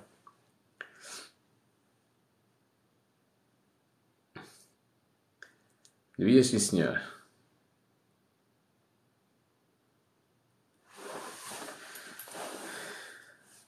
Diz a Fafá da Silva. Agora vou sair desta live cheia de respostas e confusões. E é, é isso que tem de acontecer. Já agora, curiosidade. A palavra escola deriva do termo escola. E o escola era a reunião de pensadores que se juntavam para transmitir aquilo que, as descobertas que tinham feitas. Mas qual é que era o objetivo da escola primordial?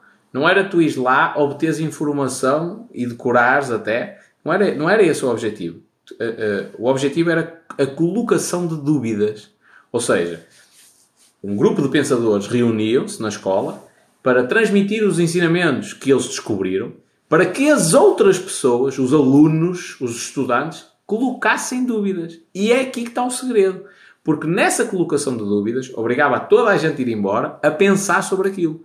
A próxima reunião era uma reunião, novamente, para se voltarem a expor as conclusões a que se tinha chegado depois da reflexão, depois de muita erudição, e isso levaria a mais colocação de dúvidas, e este processo é contínuo. E é um processo de aprendizagem e desenvolvimento intelectual contínuo. O que acontece hoje em dia não é assim. Tu não vais para a escola para ter dúvidas. Tu vais para a escola para ter certezas. E é aqui que está o erro. Porque tu chega, até a própria maneira como as coisas são transmitidas. Repara que quem é que coloca a dúvida? É o professor. O professor é que faz a pergunta ao aluno. E tem de ser ao contrário.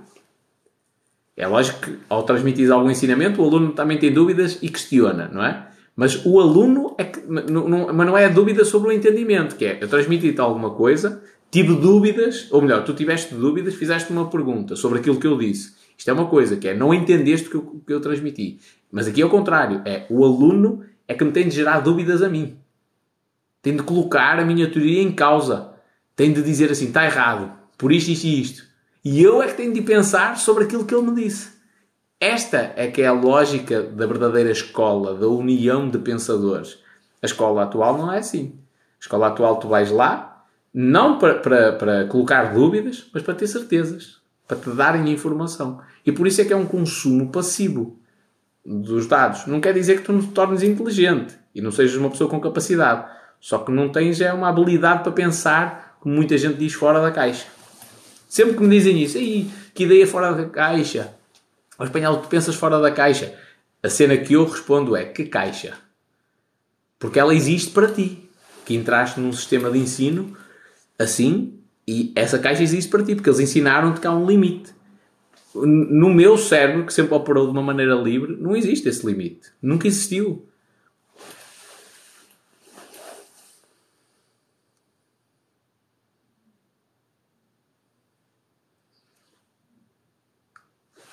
A arte da dúvida é uma cena espetacular. Escrevei esta cena no papel. A arte da dúvida é genial. Uma semana, uma semana, a colocar as dúvidas a ti mesmo ou a ti mesma, todos os dias, todos os dias, vai-te fazer evoluir de uma maneira que tu não tens noção. Dúvidas sobre tudo. Sobre o conhecimento que tu tens, sobre a tua vida, sobre aquilo que tu achas que tu és incrível. A arte da dúvida é uma cena tipo fantástica. Fantástica. Agora, a maioria das pessoas, o que é que procura? Certezas. Para o pessoal está aqui dos investimentos, por isso é que eles fazem análises gráficas, por isso é que eles querem saber o valor intrínseco de uma empresa, por isso é que eles querem saber se devem comprar ou se devem vender, porque estão à procura de certezas. Quando na realidade o que nós devemos procurar são as dúvidas, são as dúvidas que ajudam a crescer, não são as certezas. O, o, o jogo é sempre este. É o nosso cérebro há coisas que prefere porque são mais simples e as coisas que nos fazem realmente crescer e atingir grandes objetivos são as que são mais complexas e que o nosso cérebro não quer. Pronto, o jogo é sempre este, é tentar vencer o próprio cérebro. Então a arte da dúvida é espetacular. Eu, eu pergunto coisas a mim mesmo, porque é que eu faço o que faço. Por exemplo, reflexão do verão passado foi, porque é que eu não tenho relacionamento? Será que eu não tenho relacionamento porque eu estou uh, muito ocupado a tentar lançar um negócio e como não tenho tempo, não quero magoar ninguém e pronto, não, não tenho grande tempo para me dedicar a um relacionamento? Ou será que eu mando ocupar porque eu ando a fugir de ter um relacionamento? E a conclusão que eu cheguei é que é uma, um misto das duas coisas. Mas isso só aconteceu porque eu coloquei em causa uh, os meus próprios comportamentos. Coloquei dúvidas a mim mesmo. Tipo, será que eu estou a fazer as coisas direitinho? Será que está certo aquilo que eu estou a fazer? E descobri que não. Talvez esteja errado em algumas coisas. Mas só assim é que eu evoluo. Porque isso depois dá-me uma consciência de, espera aí, não, eu tenho de deixar entrar pessoas na minha vida. Eu tenho de ter um tempo para falar com outras pessoas. Num, num contexto diferente do profissional. Qual a coisa que gastas mais dinheiro? Pergunta aqui o David. Negócio. Sem dúvida.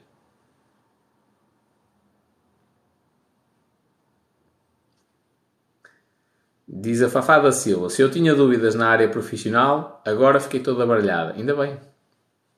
Ainda bem. E volto a repetir o que estava no início, não sei se apanhaste esta live desde o início, que é uh, as pessoas acham que a felicidade está no dinheiro, quando na realidade o dinheiro está na felicidade.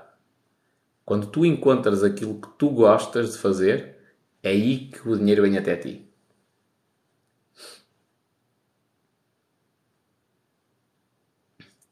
Diz o Rui Pinho, isso não é gastar, é investir. É, gastas na mesma.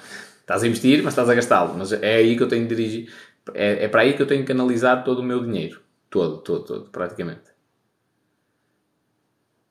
Qual a tua área profissional? Marketing.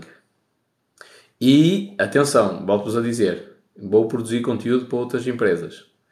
Pequenos negócios, é agora a vossa oportunidade.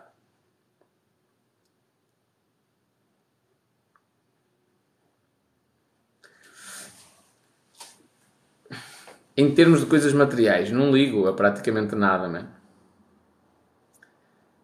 Onde é que eu gasto dinheiro em coisas materiais? Não ligo a nada. Não tenho nenhum vício. Olha, neste momento, para te dizer, acho que o maior investimento que eu esteja a fazer em cenas pessoais é ginásio. Acho que é o único. Estás a ver? Barba, boa barbeira de longe a longe. Uh, mais roupa, compro roupa de longe a longe. Não ligo. Mais coisas, coisas. Carro, tem um carro velho. Uh, outras da cena. Sai de longe a longe mesmo. Gastas em giletes, sim. Faz parte, é as cenas do dia a dia.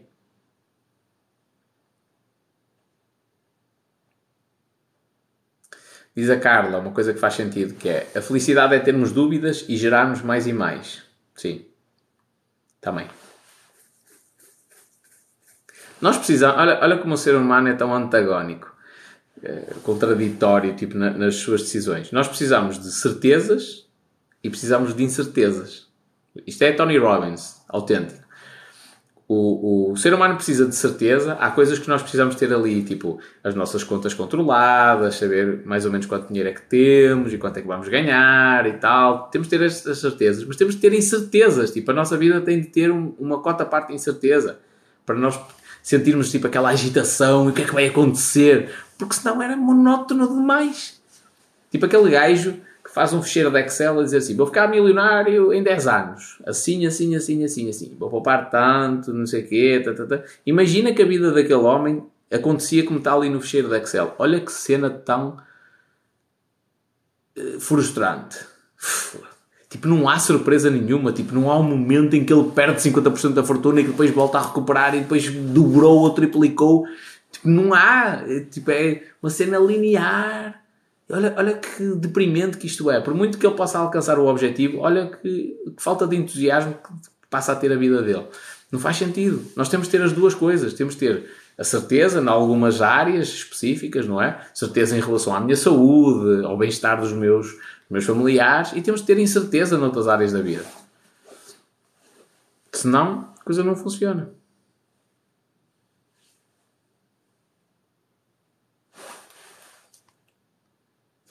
Diz Miguel Henrique, tens de ir à, à Divina, Divinal Classe comprar roupa. não, não é esse tipo de produção de conteúdo que eu estou a fazer. Não é anúncios. É produção de conteúdo no conceito de negócio.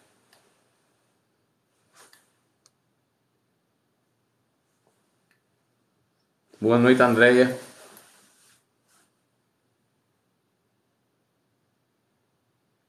Bruno, o Bruno diz assim: Li algures, se quer comprar algo que custa 10 mil euros, se não tiver 10 vezes mais na conta, nem toco. Assim evito merda, já não me recordo quem o disse. Estás a ver, companheiro? O que é que eu acho que está, está errado no teu processo? É tu te apegares às regras dos outros. São os outros, não é? Não, depende de pessoa para pessoa. Não te fixes nisso. Faz sentido essa, essa, essa ideia, essa cena? Faz. O gajo que disse isso é, tem uma boa, uma boa mentalidade, porque o gajo diz assim: não, eu tenho que ter pelo menos 10 vezes mais na minha conta. Então isso vai, se eu cumprir, se eu for um gajo correto comigo mesmo, hum, eu, eu vou me sentir tipo bem, porque não estou a fazer maus investimentos ou não estou a comprar passivos indevidamente. Só que é a cena dele, a tua pode ser diferente. Estás a ver? Uh, o jogo é sempre, sempre, sempre individual. Sempre. O Donald Trump diz uma cena que é. Uh, ele tinha um amigo que estava falido, mas viajava sempre em primeira classe. E toda a gente o criticava. Então o gajo não tem dinheiro, anda sempre a viajar em primeira classe, faz sentido nenhum, tem de viver abaixo das possibilidades dele, lá lá lá lá lá lá lá lá. E ele estava a dizer: pá, para o gajo, aquilo era o treino mental que ele tinha para ele voltar a construir riqueza para viver naquela, naquele nível de vida. E ele só, só estava, de tudo o resto, ele estava controlado. Mas nas viagens de avião, em vez de viajar em terceira classe, ou económica, ou seja, o nome que ele tiver, viajava em primeira classe. De propósito. Que era um treino mental. Estás a ver? Então, eh, imagina, eu tenho alguns exercícios que são meus, são próprios. Eu tenho um exercício da produção de conteúdo para anular a minha perfeição nas coisas, que é eu gravei, tenho ali um errozinho qualquer e eu publico. Mano, eu podia corrigir aquilo, demora-me 15 segundos às vezes a, a, regravar um vídeo, mas eu não corrijo, de propósito, é um treino mental. E o pessoal que vira o vídeo no TikTok diz assim: Oh, que estupidez, então o gajo errou e não gravou o vídeo de novo. É de propósito, é um treino mental meu, não é dos outros, é meu. Estás a ver?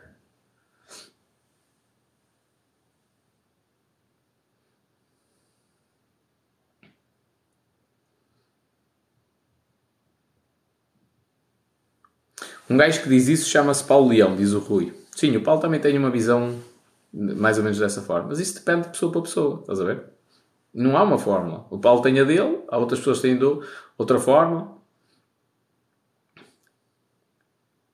E não há certo e errado, estás a ver? Há várias maneiras. Até o Paulo, o Paulo é dos gajos mais sensatos que eu conheço nesse aspecto. Tipo, o Paulo reconhece, não, eu não sou o, o dono da verdade. Há pessoas que também conseguem sucesso de uma maneira diferente de pensar da minha. E ele está receptivo a ouvir, estás a ver?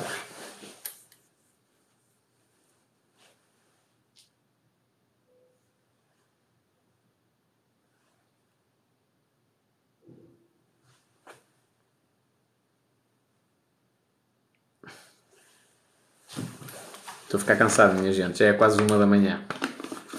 Eu vinha fazer meia hora de live. Juro, juro mesmo. Vinha fazer meia hora de live. Estava, estava mesmo na ideia de me controlar, passar o ensinamento e vir embora. Uh, mas já estou a abusar, para variar, não é? Eu estava-me a tentar aqui lembrar de um exercício qualquer que eu tenho feito, mas já não me lembro qual é. E acabou a conversa, diz a Carla. É quase.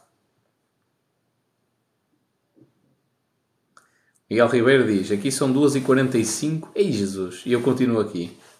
Grande abraço, companheiro. Muito obrigado.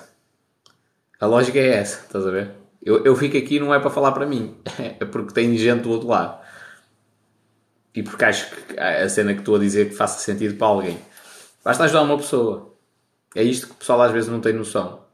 É, como é que. Olha, como é. é já agora, para o pessoal estar aqui, tem negócios, cenas do género. É, Onde é que, onde é que, qual é a grande diferença? O que é que o pessoal quer nas estratégias de marketing digital? Vender muito ganhar muito dinheiro. Okay? Só que a cena do marketing digital não te interessa ter muitos seguidores. Se tu não tens interação com as pessoas e a confiança das pessoas, vale zero. Vale zero isso. Tu compras uma conta a alguém com muitos milhares de seguidores, man, vale zero. Zero. Vai ser difícil tu rentabilizares aquilo. Mas como é que tu ganhas essa confiança? É simples. Fazes o que eu faço no Instagram, passo lá horas a responder ao pessoal. Não, é? não consigo dar vazão a tudo. Passo lá horas a responder ao pessoal. Uh, mando mensagem no Telegram, pessoal, vou abrir as consultorias. Tipo, choveu cenas, olha, marca, siga. E começo a fazer as consultorias com, com as pessoas. E, e ajudo. Então é isto. Hoje vai ser pela noite dentro. Oh, não me importava nada. Dependendo do, do, do serão e do, do objetivo que, que fosse para a noite, não importava nada. Diz a Carla, estamos todos aqui porque estamos a gerar valor uns aos outros, tal e qual. Eu fico muito feliz de ver o pessoal a interagir e a, e a perceber que há parcerias, pessoal que me começou a acompanhar nas lives e agora já tem negócios conjuntos, ou então trocaram contactos e estão a ajudar-se uns aos outros, a trocar ideias. Eu fico mesmo muito feliz. Muito, muito, muito feliz. Investir em vinho, qual é a tua opinião? Diz aqui o Fonseca. Opa, o gajo para falar de vinho contigo é o Tabina. E, e, e, se não conheces a vinímia, fica atento ao projeto. Vai, vai revolucionar essa cena na área do vinho. Diz a Salomé, obrigado pela humildade e conselhos. É curioso dizes humildade, que é a coisa que os eitas mais me acusam que eu não tenho. O que dizes sobre mineração? Não tenho nada a dizer. Essa pergunta é uma pergunta, Diogo, que tens de corrigir. Não é assertiva. O que dizes sobre mineração? Não faz sentido. É, é muito vaga.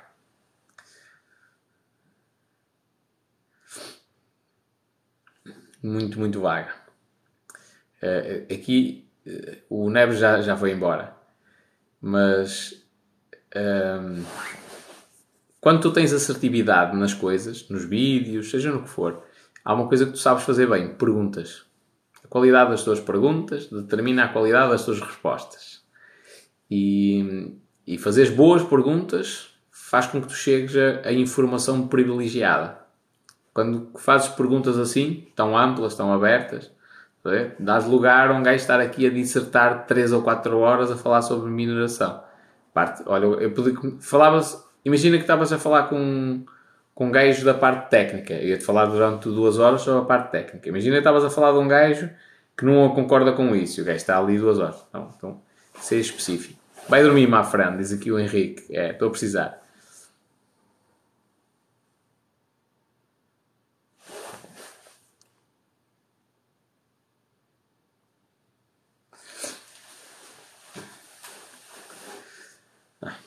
Eu hoje também dormi no início da tarde um bocadinho, fez com que eu ficasse assim mais acelerado e o meu cérebro ainda está aqui a mil. Uh, uh, acontecia muito frequente. Eu trabalhava no call center, chegava a casa, aí, uma e tal da manhã, comia, tipo duas horas da manhã estava, estava pronto para me deitar. E, e o objetivo era acordar às 10 da manhã para estudar piano. Uh, era mais ou menos isto, tipo ao certinho. Só que o problema é que eu chegava à casa e como estive a trabalhar num período em que o meu cérebro estava uh, ativo, não é? E as ideias ficaram pendentes. Então quando eu chegava à casa às duas da manhã, as ideias tipo estavam a, a palpitar na minha cabeça, a saltar, tipo pareciam pipocas. Então ficava das duas até às dez da manhã a escrever. Sempre de ideias, cenas que vinham à cabeça. Eduardo Rocha diz assim: Espanhol, achas que tinhas futuro como político? Não. Não cumpre, o político da, da atualidade, ok? Político é o homem, é o homem da polis. É o homem que se preocupa com os destinos da cidade e assim uma maneira mais ampla da nação. Este é o conceito originário do político. Com, dessa forma, sim, tenho. Tenho alguma habilidade e tenho a preocupação necessária com as pessoas para poder ter sucesso nessa empreitada no conceito atual, eu, eu não cumpro o primeiro requisito estás a ver? Para entrar para a área da política, que é eu sou um gajo extremamente honesto, isso já não é incompatível. Não é possível a acumulação de, de funções.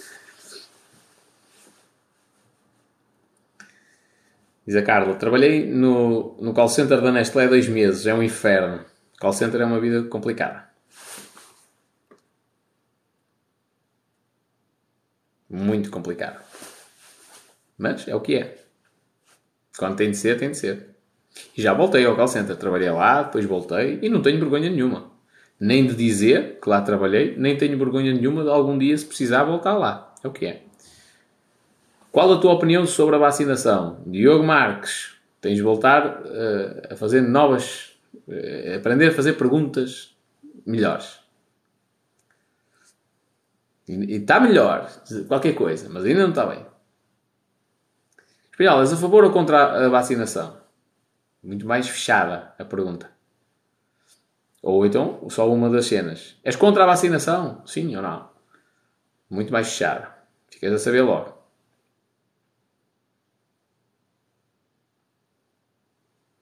A minha opinião sobre a vacinação é cada um é livre de tomar o que quiser. Se quiseres fazer um ciclo de testosterona para crescer, é a tua vida. Desde que estejas consciente dos riscos que isso implica para a tua saúde ou de, das consequências que podes ter a longo prazo, faz o que quiseres. Tranquilo, não faz confusão nenhuma a mim. E com a vacina é exatamente igual. Epá, mas isto agora, agora tu, tu ainda estás positivo, dás Covid positivo, já passaram 7 dias, ou lá o que é, vai trabalhar, siga, mandariam. Estás a ver? Tu vai, vais ser vacinado para quê? Se tu vais trabalhar com um teste positivo.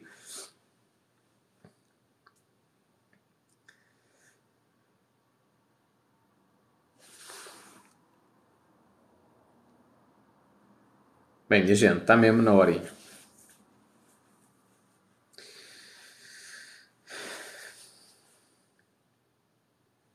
Está mesmo, mesmo, mesmo, mesmo na horinha. Já agora, para finalizar, e a propósito de a gente estar a falar de empreendedorismo e, e procurar o nosso destino, os empreendedores são pessoas que procuram liberdade.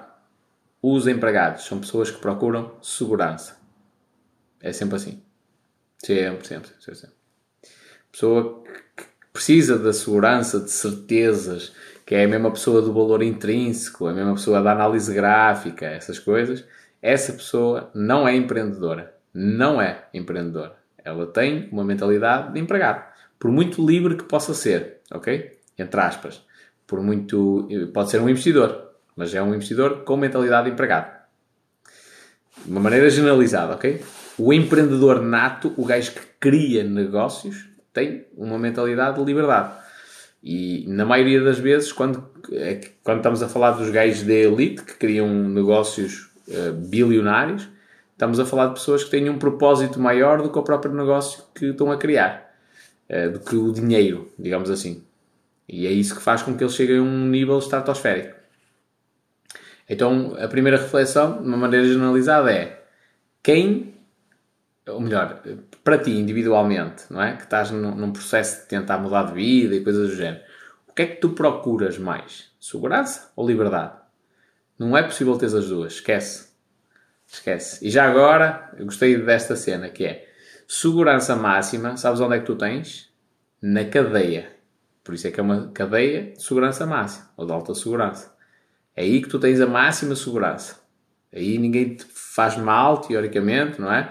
Estás preso numa cela, tens comida, tens bebida, não apanhas chuva, não apanhas. Pronto, tens segurança. A segurança que tu precisas máxima não é? Não dependes da flutuação dos mercados, não tens de acordar para ir trabalhar, nada, tens segurança numa cadeia. Então, se tu queres, se tu queres essa segurança, tudo bem, procura, procura uma cadeia. Uh, liberdade é uma cena à parte. E a liberdade implica riscos, que é assim que é, que é na vida real. É?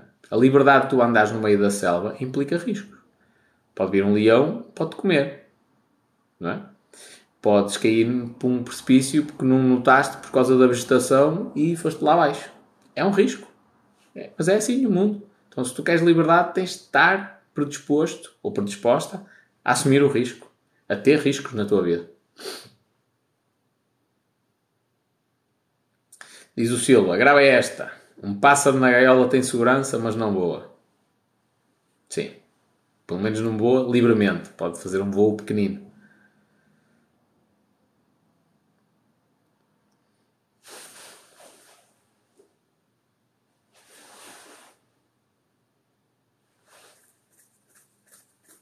Diz a Carla, no hospital é mais complicado. Trabalhar num hospital sem vacinas uh, é mais complicado.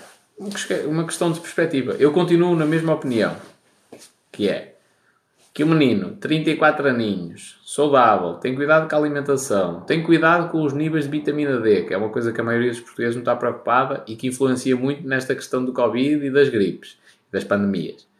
Um, ou melhor, influencia muito nesta questão dos coronavírus. Um, gajo tem cuidado com a saúde, tem cuidado com o corpo, pratica, é atleta, pratica exercício físico de alta intensidade. Um, pá, gajo saudável, sem histórico, vai tomar uma vacina para quê? Não é? Uh, para mim não faz sentido. Ah, mas dava jeito. Dá, dá jeito a outras pessoas, a mim não, não me dá. Tudo bem.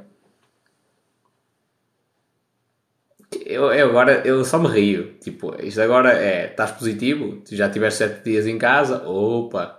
Bota, se é assim tão grave, não, ficas meio ano em casa.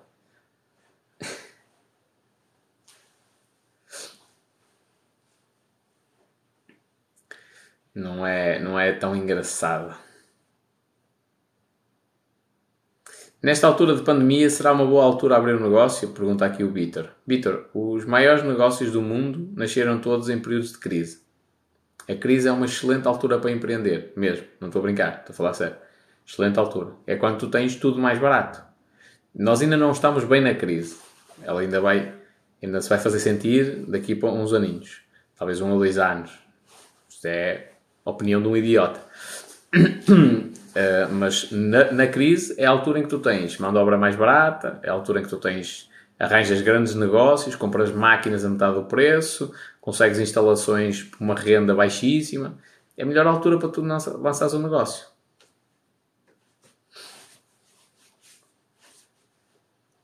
De todas as alturas, essa é preferível. Ah, mas há menos poder de compra. É verdade, mas também no início do negócio tu não vais ter a escala para atingir uma população gigantesca.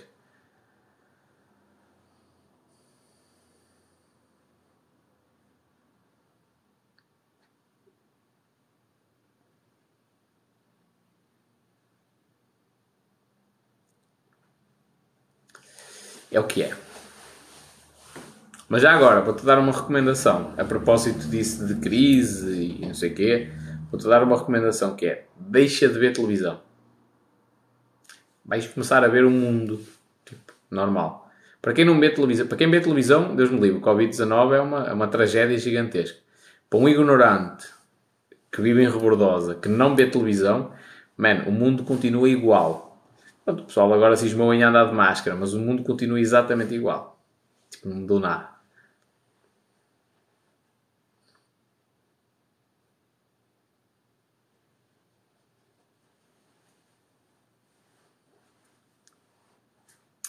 André Marques a dizer aqui coisas que não fazem mínimo sentido. Que é, ui, material de construção nunca teve tão caro como agora. Mão de obra, ui, está muito caro. Nós não estamos em crise. O André perguntou o que é que eu acho de abrir uma empresa na crise. E nós não estamos na crise. No...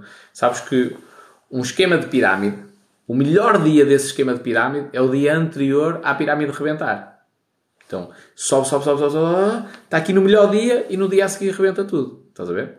Então, tu estás nesta fase.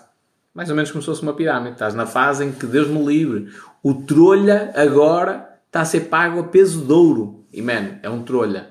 Não desmerecendo o trabalho de ninguém. Está a ser pago a peso de ouro. Precisa, porque há obras que têm de ser entregues e muitos milhões em jogo. Mano, continua a ser um trolha se tu és trolha e estás na ilusão que vais continuar a ganhar um salário gigantesco, mano, espera só mais dois ou três aninhos, tu vais ver a quebra que isto vai dar.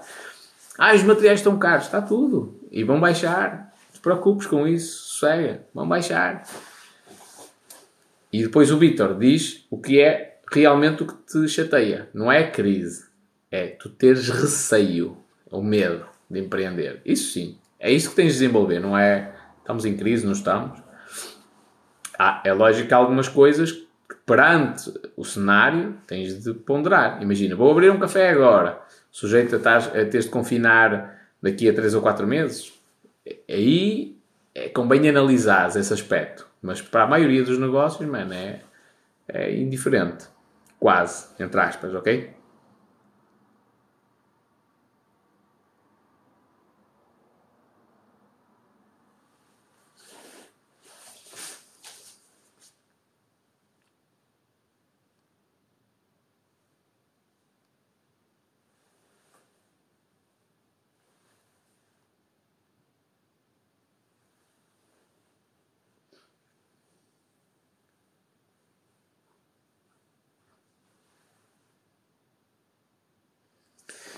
O André diz assim: a indústria não tem mão de obra. Trabalho na PSE em Mangualde que precisa de mão de obra. Aqui em Rebordosa é igual. Que é uma falácia, mano. Quem está a acreditar que isto é assim e que vai continuar desta forma está completamente enganado, mano. A questão é: o mundo parou durante algum tempo por causa do Covid. Está tudo, sem stress, não é? O que vai acontecer agora é estamos a tentar repor a produção que se passou à frente, não é? No, o mundo teve parado é temporário. Daqui uns, agora vais dar horas, vais ganhar dinheiro até o caraças por dar muitas horas no mês e depois acabou. E volta, não só não volta ao ciclo normal de produção, como vai regredir, eventualmente. E aí muita gente vai ser despedida. A nível de construção civil, vão ser os trabalhos mais bem pagos, diz o Eduardo Rocha, e com razão. Errado, companhia. É o melhor, eu concordo contigo que os, os trabalhos na construção civil vão ser cada vez melhor remunerados. Mas há uma diferença, que é a maioria deles vai desaparecer. O trolha que tu conheces hoje em dia tem os dias contados. Não na totalidade, vão existir sempre trolhas, não é? Mas a quantidade de trolhas que existem vai ser reduzida, mas tipo de uma maneira absurda. Qual é a solução? Máquinas de impressão eh, em 3D de casas já é realidade, já nem é tipo futurologia. Ora bem, o pessoal está-me a dar a gozo porque eu realmente já devia ter ido dormir, é isso?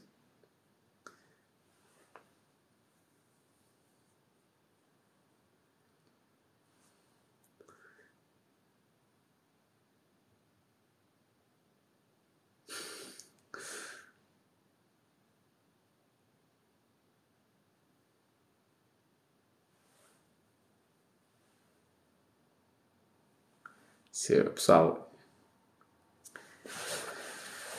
Já agora, isto é um problema do TikTok. O Insta também, mas mais do TikTok, porque entra muita gente nas lives e faz muitas perguntas diferentes. Queres ver uma cena de 30 minutos que vai mudar a tua visão? Depois tens de mandar isso. Tem de ser antes de dormir. Não, hoje não, hoje não. Isso é como o pessoal que trabalha no mundo da hotelaria, diz aqui o Fonseca, nunca lhes foi dado o devido valor. Outra área que vai ter de ser, vai ter de ter muito cuidado. Muito, muito, muito, muito cuidado. Muito cuidado. Uh,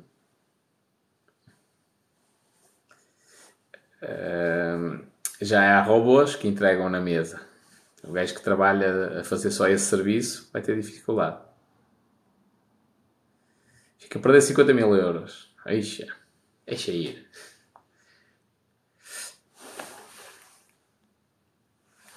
Diogo Marques, ainda valerá a pena investir em Bitcoin?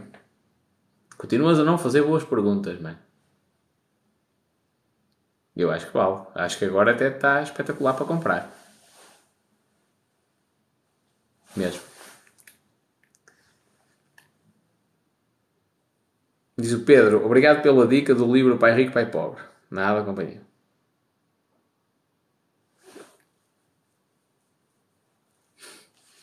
Ora bem, minha gente, é para ser, até porque ainda tenho de arrumar os livros. Andei aqui a desarrumá-los e eu não gosto de ter as cenas desarrumadas. Vou ter de, de arrumar os livros.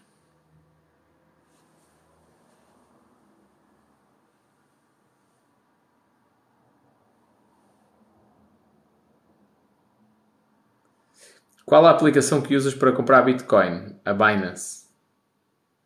Vais sonhar com 50 mil? Não. Já agora, Silva. Se há cena que para mim, para me cativar a atenção, não podes falar de dinheiro. Olha que, olha que idiota que isto é, mas não. Uh, e atenção, se me disseres que queres ganhar 50 mil euros em, em 30 minutos, quero, quero, mas não é assim que me consegues cativar a atenção. De todo. Até porque eu não estou a ver aí um negócio, estou a ver um, lá está, o conhecimento. Conhecimento não vale nada. Aí ele pode valer 50 mil euros, se eu executar.